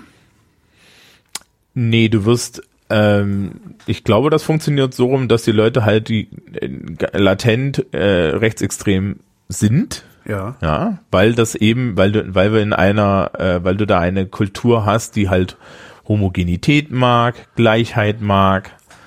Ja, wobei lustigerweise Rechtsextremismus ja immer sagt, wir sind besser als die anderen, wobei ne, die homogene Gruppe ist dann die, die besser ist als Ja. die anderen. Ja, die sagt, Meinungsfreiheit ist, ich darf alles laut sagen und wer nicht und und und wer äh, laut laut irgendwie schwarze Menschen als Neger bezeichnet, ist halt wenigstens in seinem Rassismus ehrlich, ja, Ja. und das ist ja besser, als sich die Frage zu stellen, warum muss ich denn das überhaupt sagen? Ja, und äh, was tut das denn und so? Sondern das ist ja, das haben wir ja schon immer gesagt, ne? Traditionalismus. So, und dann ist das alles schön angelegt. Dazu bist du halt strukturell von den Dingen, die du für Demokratie hältst und für ähm, und und für staatliche Leistungen äh, als staatliche Leistung erwartet dauerhaft enttäuscht in Klammern berechtigterweise. Ja, da braucht, da kann dich dann halt der Höcke und der Kalbitz einsammeln. Ja. Also funktioniert ganz logisch. Ja, die docken da super an. Was ich übrigens sehr geil finde, ne, das sind alles Wessis. Ja, ja, Also das, finde, ja, das- ja, ja, klar. Also, die dann also, aber auch so reden, als wären sie Ossis, was ich äh, Ja, na, pikant äh, finde. ich, das, das nervt mich am meisten. Ne? Wir haben uns jetzt, ich habe das ja vorhin, diese Geschichte mal so ein bisschen aufgehört. Wir, wir haben uns jetzt irgendwie als Ostdeutsche, also jetzt sage ich mal wir, aber ich habe ja nur gewonnen. Ähm, ja, aber die Ostdeutschen haben sich nach der Wende gefühlt mindestens zweimal von Wessis über den Tisch ziehen lassen. Und jetzt kommen diese Nasen und es sind auch Wessis und sie lassen sich wieder über den Tisch ziehen. Also wenigstens das hätten sie lernen können. Also an der Stelle muss man sagen, Leute, dann lasst euch wenigstens von ostdeutschen Nazis über den Tisch ziehen. Ja, aber doch nicht, aber doch nicht von solchen importierten Pfeifen. Also das muss man dann auch mal sagen, ja. Also dann, dann habt ihr wen, habt wenigstens eure eigenen Kader. Aber die haben sie ja nicht mal, ja. Also das, Die hatten sie damals ja, hin, ne? die hatten sie damals ja auch schon nicht. Das ist ja auch ganz interessant. Ich weiß gar Ja. nicht mehr, wo ich das gelesen habe. Es war auch irgendwie ein Sozialpsychologe irgendwie, der das mal geschrieben hatte, dass ähm, also seine These war, dass äh, eine der Hauptenttäuschungen der Ostdeutschen und der ostdeutschen Seele oder ja, wie auch immer man es nennen mag, daher rührt, dass sie die Revolution zwar angefangen haben, aber dann aus den Händen gegeben haben. Das fand ich äh, gar nicht doof. Also das Ding, das, die haben das Helmut Kohl in die Hände gelegt. Die haben gesagt, hier Helmut, mach du mal. Obwohl sie es vielleicht selber hätten zu Ende führen müssen. Ja, oder auf Oscar hören sollten. Ja, das ist ja die andere Seite. Ähm, ja, das kann durchaus sein. Aber das ist halt auch immer so gewesen, weil natürlich äh, Helmut Kohl hat einen guten Ersatz für die DDR-Regierung abgegeben. Ja, ich Ja? kümmere mich. So, so rein strukturell. Mach, macht, lehnt euch zurück, ich, ich, ich, ich regel das für Genau. euch. Ja. Und das waren wir ja gewohnt, dass sich Politiker um uns kümmern. Ja. Dass der sich jetzt, dass der sich jetzt vielleicht auf eine andere Art kümmert. Ja, Ja, und wie dann später rauskam, sich ausschließlich um sich selbst gekümmert hat. ja naja gut, das haben ja die DDR-Bonzen auch. ne? Ich weiß nicht, war, warst du mal in Wandlitz? Ja. Ja? War das geil? Weiß ich nicht, war da nie. Nee, das ist eben nicht geil, sondern das ist, das ist auf eine, auf eine Art kleinbürgerlich. Ähm, also mich hat Wandlitz hat mich sehr erinnert an, ich sag mal so, gehobene Mittelschichtsiedlung in den 70er Jahren im Westen. Ja, wer war da nicht drin, ne? Ja, ja, aber das, das ist so, wo ich denke, äh, nee, aber also, also wenn ich der Diktator in der DDR gewesen wäre, dann hätte ich anders gewohnt. Und du meinst, wie Herr Erdogan heutzutage. Ja, also klar, aber das, ja, genau. Nicht ganz so albern, aber zumindest ein bisschen prächtiger. Ja. Ja, aber das konnte man nicht als nicht als Führung des Arbeiter- und Bauernstaats. Ja, ja, ja. Ähm, Naja, vielleicht haben die das Ja. ja sogar ernst gemeint. Also es ist ja durchaus möglich, dass das Honecker und Ja, die dass haben das das ZK, dass das genau, dass das ZK sich den Schwachsinn selber geglaubt hat, den sie erzählt haben. Ja klar. ich glaube, als Erich Mielke gesagt hat, Ich liebe doch alle liebe euch Menschen. doch alle, ja, ich, habe euch doch alle lieb oder so. Ja, Ja, ähm, ja, das ist ernst gemeint. Ja. Ähm, das ist ja das Tragische. Ähm, ja. Die- äh, hm? Ja, also, frag also der, der, der Versuch, der Versuch, ähm, das ostdeutsche Gefühl zu ergründen. Muss ich das, halt- muss ich das überhaupt? Also müssen Nee. wir, wir Westler, müssen wir das überhaupt? Oder können wir nicht einfach äh, koexistieren? Was ist eigentlich Ja, das genau, das Problem Punkt. zwischen uns? Das Problem ist, dass ihr unterschiedlich redet. Das ist das Immer noch, einzige Problem. Ja. Und ich meine, äh, und solange man mit unterschiedlich, mit demselben Vokabular unterschiedliche Dinge meint, solange die Freiheit des einen, die, das, die Freiheitsvorstellung des anderen zutiefst erschüttert. Also ich führe im Privatumfeld und ich habe jetzt den Luxus, Sozialkundelehrer zu sein. Ja. ja. Ich führe im Privatumfeld regelmäßig Unterhaltungen, wo ich eine Dreiviertelstunde strukturiert ein philosophisch grundlegendes Argument machen muss, bevor das durchsickert auf der anderen Seite, warum ich das so nicht sehe. Ja. Und dann wird auch gerne eingesehen, warum die Variante, die ich vorschlage, besser ist. Aber ich kann dir sagen, das ist hoch ermüdend Das und heißt, ich, nicht breitenwirksam. Gen- Genau, das, das, das, das ist, was ich, was ich jetzt auch, das hieß ja, dass ich äh, im Grunde nicht nur den Ostdeutschen fragen müsste, wie meinst du das, was du da gerade sagst? Wie meinst, was meinst du eigentlich, wenn du Freiheit sagst? Sondern ihn danach auch noch davon überzeugen muss, dass mein Freiheitsbegriff der richtige Freiheitsbegriff ist. das ist doch auch schon wieder, mit der bessere. Nee, es ist der richtige in den, in den Verhältnissen, also in den politischen Verhältnissen, Ja. in denen wir leben, ist das der richtige Freiheitsbegriff. Das, das macht es ja doppelt zynisch dann letzten nochmal. Ähm, das ist aber doch dann schon wieder eine Zumutung für den. Das ist doch dann schon wieder eine Usurpation durch den Westen. Ich glaube, da gibt's nein, da gibt's durchaus eine Chance, dass du die Leute mitnehmen kannst. Weil sie leben ja in diesem Freiheitsbegriff. Das heißt also, in dem Moment, wo du darüber sprichst und das erklärst, wie das funktioniert, Ja. ähm, emanzipierst du diese Menschen ja ein bisschen mit. Ja, du musst sie halt jedes Mal wieder neu emanzipieren, weil je älter sie sind, desto schneller fallen sie halt in Reflexe. Ja. Und gegen die Reflexe können wir nichts tun. Ja, also das kennst du bestimmt auch. Ja, Klar. weiß ich nicht. Klar. Wenn du, wenn du dann als alter, als alter SPD-Fan dir die aktuelle Situation der SPD anhörst, fällst du auch jedes Mal einen Traurigkeitsreflex, den ich nicht habe. Ähm, den habe ich auch nicht mehr. Ja, ist vielleicht vorbei. Ja, ähm, ja Aber ich weiß, was du meinst. Natürlich, du, du Ne? klar, du, du hast deine Reflexe und die und die kommen und das ist halt Arbeit. Genau. Es ist halt Arbeit, äh, sie eben nicht überhand nehmen zu lassen. Genau, und diese Arbeit können sich dann die Leute aber auch nur in einer gewissen Menge leisten, weil sie haben ja auch noch ein Leben. Ja. Und das heißt, wir laufen, was unsere politischen und gesellschaftlichen Ansichten an, angeht, dann gerne auf Automatik. Ja. Und das ist jetzt auch erstmal gar nicht schlimm, sondern das ist halt leider einfach nur normal. So.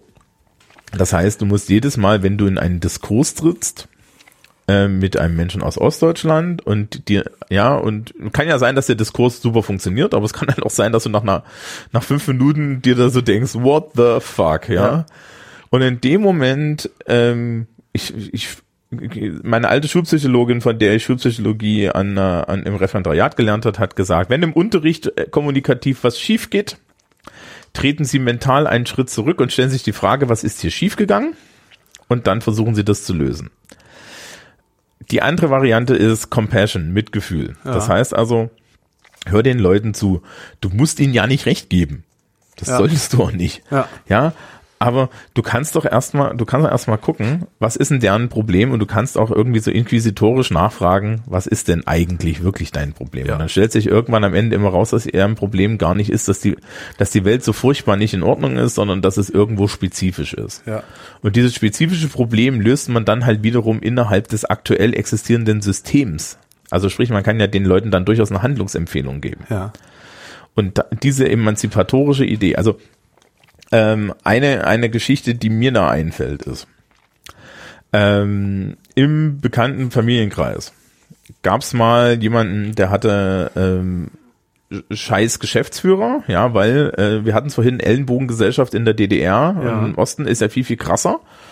Und die Person hatte halt einen alten Vertrag und dieser alte Vertrag ähm, lief, äh, den wollten sie halt loswerden, inklusive der Person. Das geht aber nicht so einfach. Also haben sie versucht, die rauszuekeln. Ja. So. Und unter anderem, das war so so Einzelhandel, ja. Was unter also anderem macht, die, Union Busting und so, ja. Hm? Ja, ja, also ja, Union Busting gibt's ja nicht, wenn du keine Union Ja, hast. stimmt, ja, genau. Aber Aber, ja. Also da brauchen wir sich gar nicht anfangen. Ja, Nee, aber da, da wurde dann der ja. Einzelperson, der Einzelperson Diebstahl unterstellt. Es wurden irgendwie die Pausen angerechnet und es wurde, ja, es wurde kontrolliert und doppelt kontrolliert und lauter solche Sachen. Und dann hat die eine, eine Abmahnung gekriegt und hat sich dagegen gewehrt. Und was habe ich zu hören bekommen? Ja, ähm, ich gehe doch jetzt nicht hier vor Gericht, ja, weil ich vertraue diesen westdeutschen Gerichten nicht.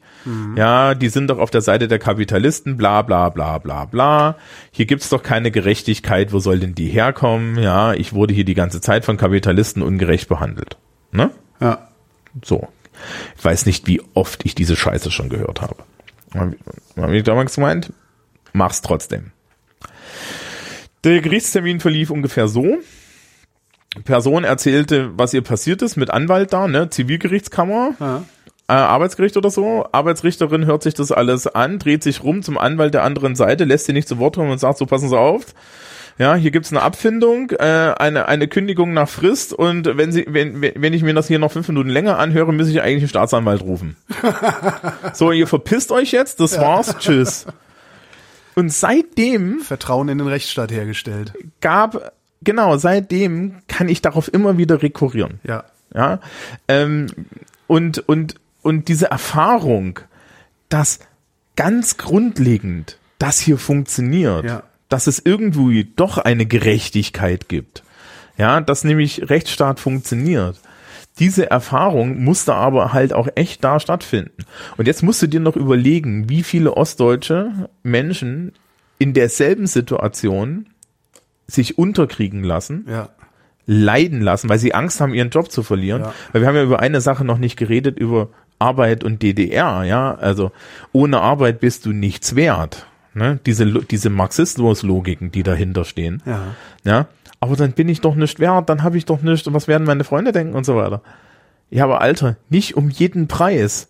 Und die Erkenntnis, dass man nicht um jeden Preis die Scheiße mitmacht, ist eine westdeutsche Erkenntnis, aber keine ostdeutsche Erkenntnis.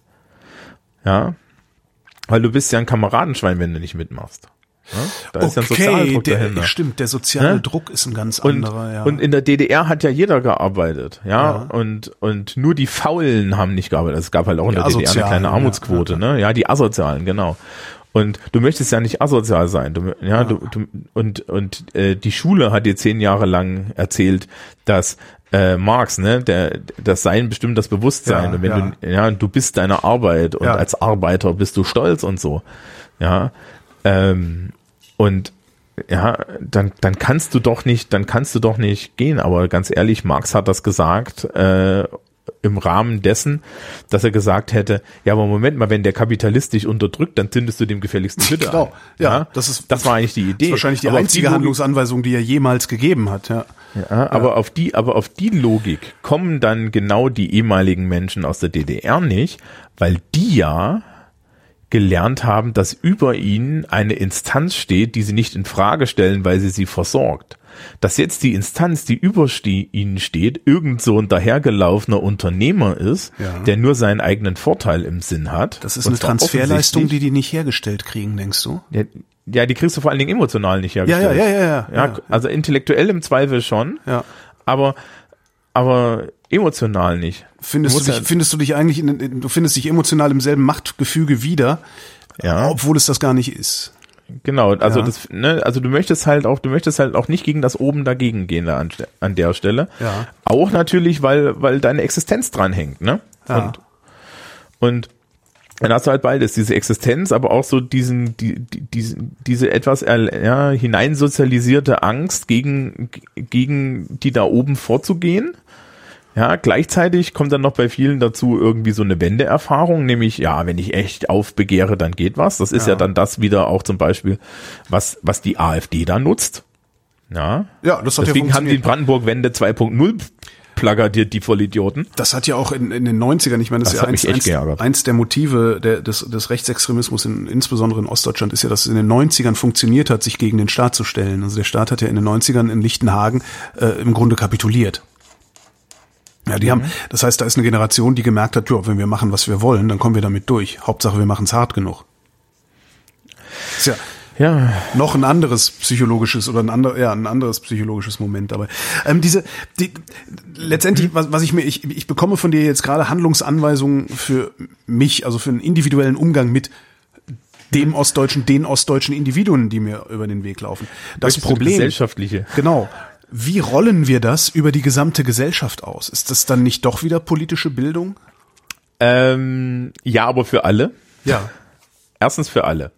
Zweitens, Nicht nur für die Ostdeutschen, sondern auch für die Westdeutschen oder wie meinst du? Für Ja, alle? natürlich, genau. Ja. Ähm, und zwar eigentlich brauchst du dann nur eine politische Bildung, nämlich eine politische Bildung, die auf die persönliche Emanzipation, auf Mitgefühl, Empathie und Offenheit und Pluralismus hinwirkt. So einfach ist das. Das lässt sich auch gar nicht so schwer machen. Ähm, keine Sorge, geben die Lehrpläne nicht her.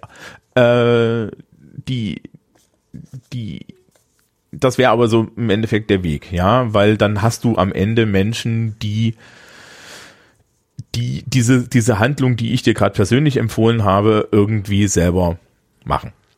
Ja? Die die aus sich heraus so mit Menschen umgehen. Warum geben die Lehrpläne das eigentlich nicht? Ich meine, das wäre doch eigentlich das Wichtigste, was man überhaupt macht, dass man sagt, okay, wir, wir etablieren eine politische Bildung in der gesamten Bundesrepublik, die verargumentiert, warum das System, in dem wir leben, das beste System ist, in dem man leben kann. Weil Schule sich zu sehr mit Wissen auseinandersetzt und zu wenig mit ähm, Erfahrung in dem Sinne. Also das Problem ist so ein bisschen, du, also, also wir haben so, zwei Probleme. Das erste ist, wie will ich das testen? Ja, weil ja. Am, am Ende wird mir von mir eine Note erwartet, da wird schon komisch. Ähm, und auf der anderen Seite äh, konkurriere ich mit tausend Fächern, die alle Leute für wichtiger halten. ja, stimmt. Ja. Ähm, und es ist etwas, was dann auch noch sehr, sehr schwer überhaupt strukturell zu machen ist. Du musst halt dann wirklich mit den Leuten schon relativ früh pädagogisch arbeiten. Und das ist in dem, im Schulsystem nicht angelegt. Das Schulsystem ist dafür da, Menschen das Lesen und Schreiben beizubringen, damit sie gut in der Amtsstube sitzen, in seiner Uranlage. Ja. Ja.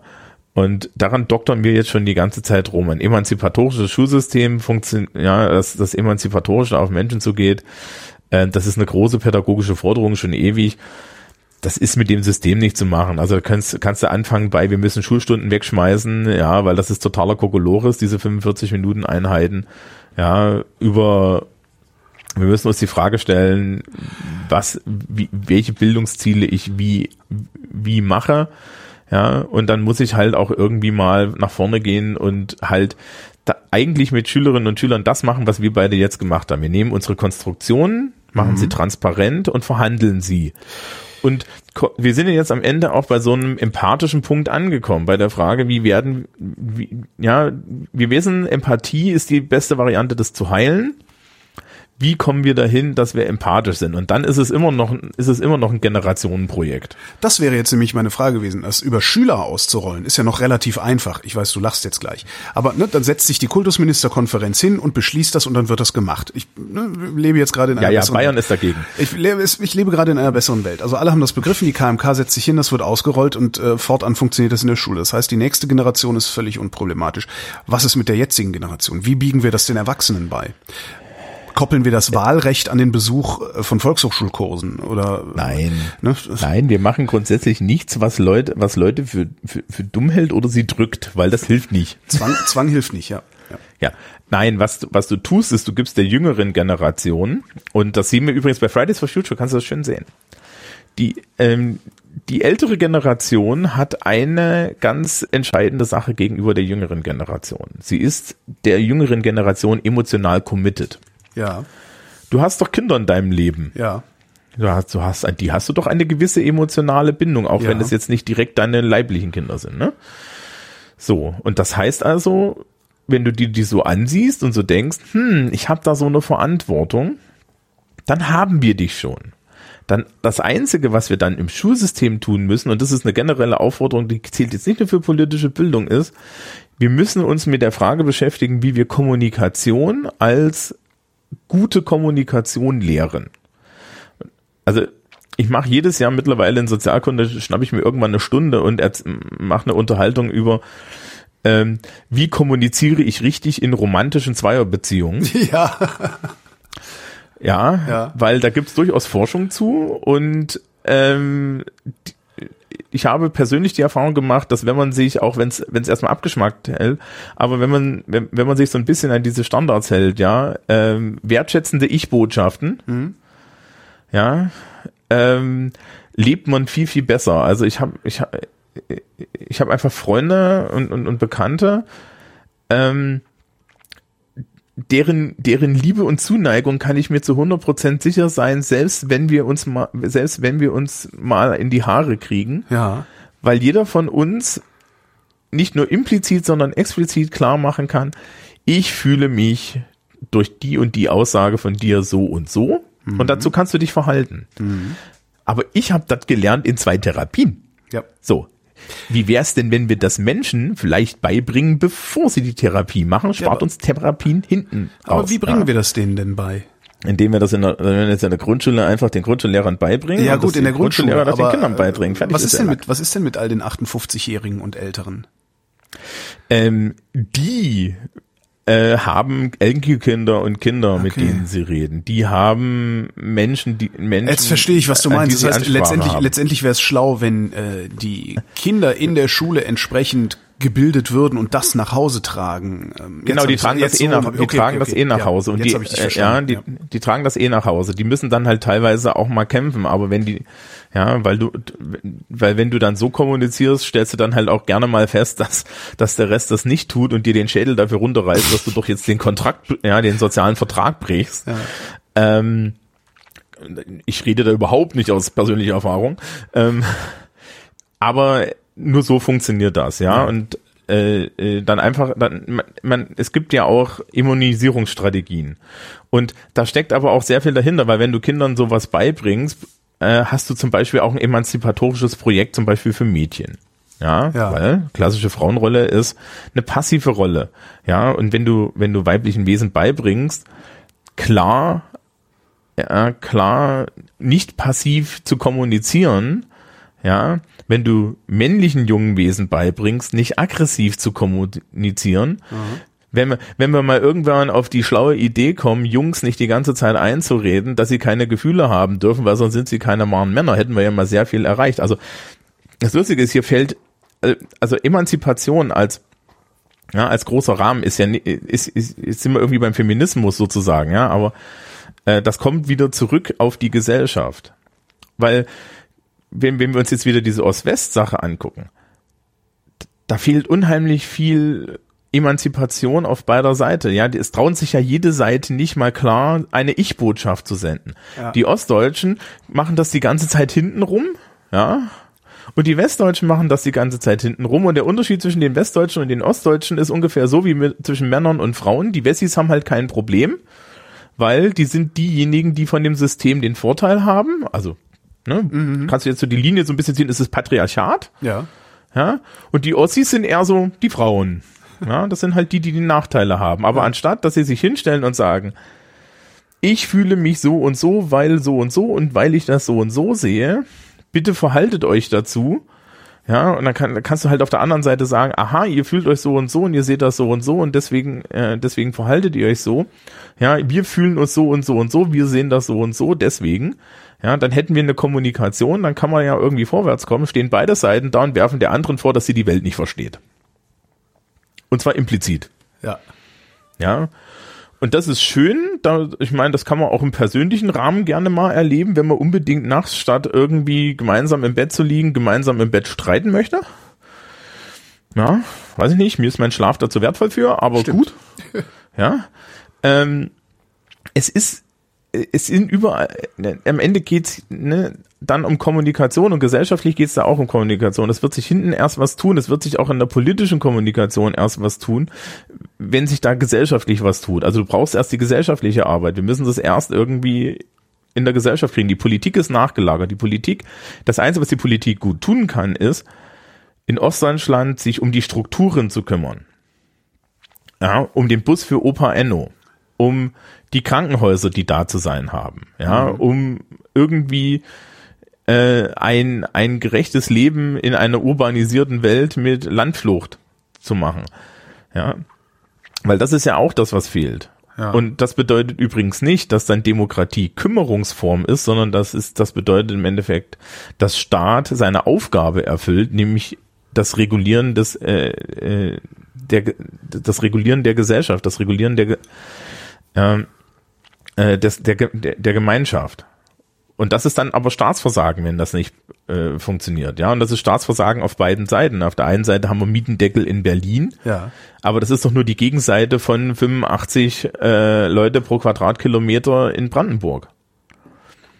Ja, die hängen ja zusammen. Ja. So, wenn ich jetzt, wenn ich jetzt versuche, die, mehr, mehr Leute in Brandenburg aufs flache Land zu kriegen, weil das irgendwie attraktiver wird, ja, dann habe ich auch weniger Probleme mit Berlin. Ja. Ja, und das ist aber eine strukturelle Frage, ja. Wenn ich irgendwie mal anständiges Netz hier aufs Dorf kriege, also, weißt du, ganz ja, klar, ehrlich, dann ziehst du nicht mehr in die Stadt, ja ganz ehrlich, also hier, hier um Bamberg drumrum gibt's wunderschöne kleine Dörfer. Ich habe mir schon länger überlegt, na, wäre auch mal so eine Idee. Ja. Man könnte ja aufs Dorf ziehen, ja. Ich fahre auch gern mit dem Elektroauto in die Stadt oder so.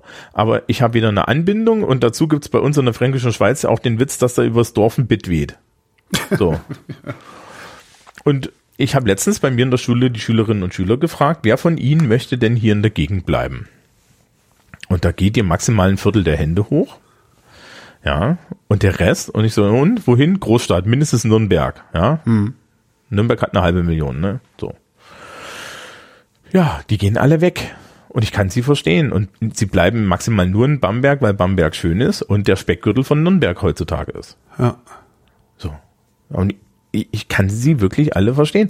Ja, oder, ich meine, du fährst ja hin und wieder auch durchs ländliche Bayern. Ja. Das ist schön, gell? ja. Willst du wohnen? Teils, teils. Interessant finde ich, dass mir immer wieder auffällt, dass äh, an Neubaugebieten große Schilder stehen, hier auch Gigabit-Internet. ja, May, Laptop und Lederhosen. Wow. Teil- Teils, teils würde ich da wohnen Ja. wollen.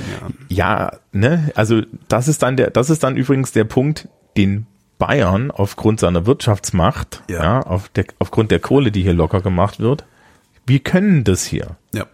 Ja, Thüringen nicht. Wenn du zu Bodo Ramelow sagst, hier, na Alter, Gigabit, Gigabit Internet auf dem platten Land, hä? noch eine Straße und so. Ja, so viele Mittelfinger hat er gar nicht, wie er dir da zeigt. Ja. Ja, weil er sagt, äh, wo soll denn die Kohle herkommen? Aber das macht doch dann das Problem letztlich unlösbar, oder? Na, es gibt immer Hoffnung. Die ja gut, Frage- klar, dass also- das, das im Einzelnen funktioniert. Ne? Dass äh, ich Ähm. jetzt nach dieser Sendung mit dem nächsten Ostler äh, auf eine andere Art und Weise vielleicht kommuniziere und Ähm. äh, sich dann da das Problem gelöst hat und sich da dann weiterträgt. Aber das ist ja dann auch wieder eine Generationenaufgabe. Und ich hätte gerne eine äh, kapitalistisch-marktwirtschaftliche Instant-Lösung. Ja, das tut mir jetzt echt leid, dass es die nicht gibt. Auf der anderen Seite, immerhin haben wir andere Sachen, die die kapitalistisch-marktwirtschaftliche Instant-Lösung auch nicht bietet, zum Beispiel den Klimawandel aufhalten. Auch wenn mir Christian Lindner immer sagt, dass das geht. Ich hätte allerdings einen Hinweis. Nämlich, wir haben in unserem Grundgesetz eine Schuldenbremse stehen. Ja. Und diese Schuldenbremse sorgt dafür, dass wir nicht genug investieren können. Und wir hätten genug Geld. Die Aufgabe vom Staat ist nicht Rücklagen zu bilden oder eine, eine schwarze Null zu haben. Ja. Die Aufgabe vom Staat ist, das Gemeinwesen zu organisieren und zu stabilisieren. Ja. Regelung des Gemeinwesens ist Staatsaufgabe. Ja. Und wenn ich mir das angucke, dann muss ich sagen, ja, das heißt, dass der Staat halt in der Fläche investieren muss. Ja. So. Und das heißt auch, dass er auf der anderen Seite in den Ballungszentren regulieren muss. Und beides wird nicht getan. Wir nehmen die Kohle ein, ja, Olaf Scholz klopft sich jedes Mal auf die Schulter. Wir investieren sie nicht in das, was der Staat soll. Und nein, Staatsschulden ist keine, das ist, wir geben der Zukunft gar nichts, wenn der Staat in der Zukunft verschuldet ist. Ja, wenn wir eine Sache aus der Finanzkrise von 2008 gelernt haben, ist, dass Staatsverschuldung anscheinend nicht wirklich ein Problem ist, selbst wenn es schief geht. So sieht's aus. Ja, auch wenn, wenn, wenn ich da jetzt für ein bisschen für gekreuzigt werde und dass ja alles noch schlimm Und ist in Griechenland. Natürlich auch, ja, ich wollte gerade sagen, genau, Piräus gehört jetzt halt auch nicht mehr den Griechen, sondern den Chinesen, aber ja. Das liegt aber wiederum daran, dass sie sich da alle fein, äh, dass sie, dass sie alle fein ihrer eigenen Austeritätslogik gefolgt Stimmt, sind. ja. Hätten das nicht machen müssen. Niemand zwingt dich auch in einer Staatsschuldenkrise dazu, ja, ähm, irgendwie auf Teufel komm hopp äh, irgendwelchen Scheiß zu veräußern. Und du denkst, du denkst, wir würden das, das, das ostdeutsche Problem, die ostdeutsche Frage äh, gelöst bekommen, ist schön, ne? Gelöst bekommen, wenn wir in der ostdeutschen Fläche investieren? Oder würden wir lieber in der gesamtdeutschen Fläche investieren und sagen, okay, die Eifel binden Genau. wir jetzt genauso ans Glasfasernetz an wie den Thüringer Wald? Also ich glaube, die gesellschaftlichen Ungerechtigkeiten, die im Westen nur verdeckter sind. Ja. Wir gucken jetzt gerade, wir gucken jetzt gerade nach Osten, weil 30 Jahre Einheit Ja. sind und weil es hochkocht. Ähm, du hast mit der Eifel ja vollkommen recht. Ja, wir haben, wir haben Überalterung auf dem Land, wir haben Stadt, wir haben Stadtflucht und so, also wir haben Leute, die in die Stadt ziehen, ne? wir haben Landflucht und so weiter. Ähm, die lassen sich nur durch staatliche Hilfen, ja, die lassen sich halt nur dadurch äh, lösen, indem wir investieren. Und zwar in unser Land und in diese Menschen in diesem Land. Und diese Menschen werden das im Zweifel dann auch ähm, positiv gutieren, wenn sie nämlich ein Vertrauen in diesen Staat haben. Und wenn sie kein Vertrauen in diesen Staat haben, egal wo sie sitzen, ob im ländlichen Oberfranken oder aber Menschen, die noch weniger Vertrauen in diesen Staat haben, wie sie zum Beispiel in Brandenburg, Sachsen oder Mecklenburg-Vorpommern sitzen, weil sie diesen Staat gar nicht anerkennen, weil sie glauben, dass dieser Staat komplett falsch funktioniert gegenüber ihren gefühlten Realitäten. Äh, wenn sie das, wenn sie das Gefühl haben, das funktioniert, das bringt mir was, dann haben wir schon sehr viel erreicht, weil sie dann unter anderem nicht mehr auf die Leute reinfallen, die sagen, hier funktioniert's aber viel, viel besser, wenn wir das machen. Ja, deine Empörung ist bei uns sicher und wir wissen das eh viel, viel besser. Und das ist dann Demokratiesicherung. Ja? So einfach ist das. Was heißt einfach? Es ist eben nicht einfach. Aber wenn es auch einfach wäre, dann müssten wir nicht ewig solche Diskussionen führen. Am Ende bleibt, glaube ich, aus meiner Sicht übrig, zu sehen, Menschen in Ostdeutschland gucken anders in die Welt als Menschen in Westdeutschland. Und wenn wir uns als westdeutsche Menschen oder Menschen westdeutscher Sozialisation uns so gerne auf unsere Schulter klopfen für unsere Toleranz und unseren Pluralismus, dann müssen wir vielleicht auch das in unserem Pluralismus mit aufnehmen. Ja, weil klar, eine gewisse Menge von Intoleranz äh, kann man dann nicht mehr tolerieren, aber vielleicht sind die anderen gar nicht intolerant, vielleicht müssen wir sie erstmal nur verstehen lernen. Thomas Brandt, vielen Dank. Bitteschön. Und euch danken wir für die Aufmerksamkeit.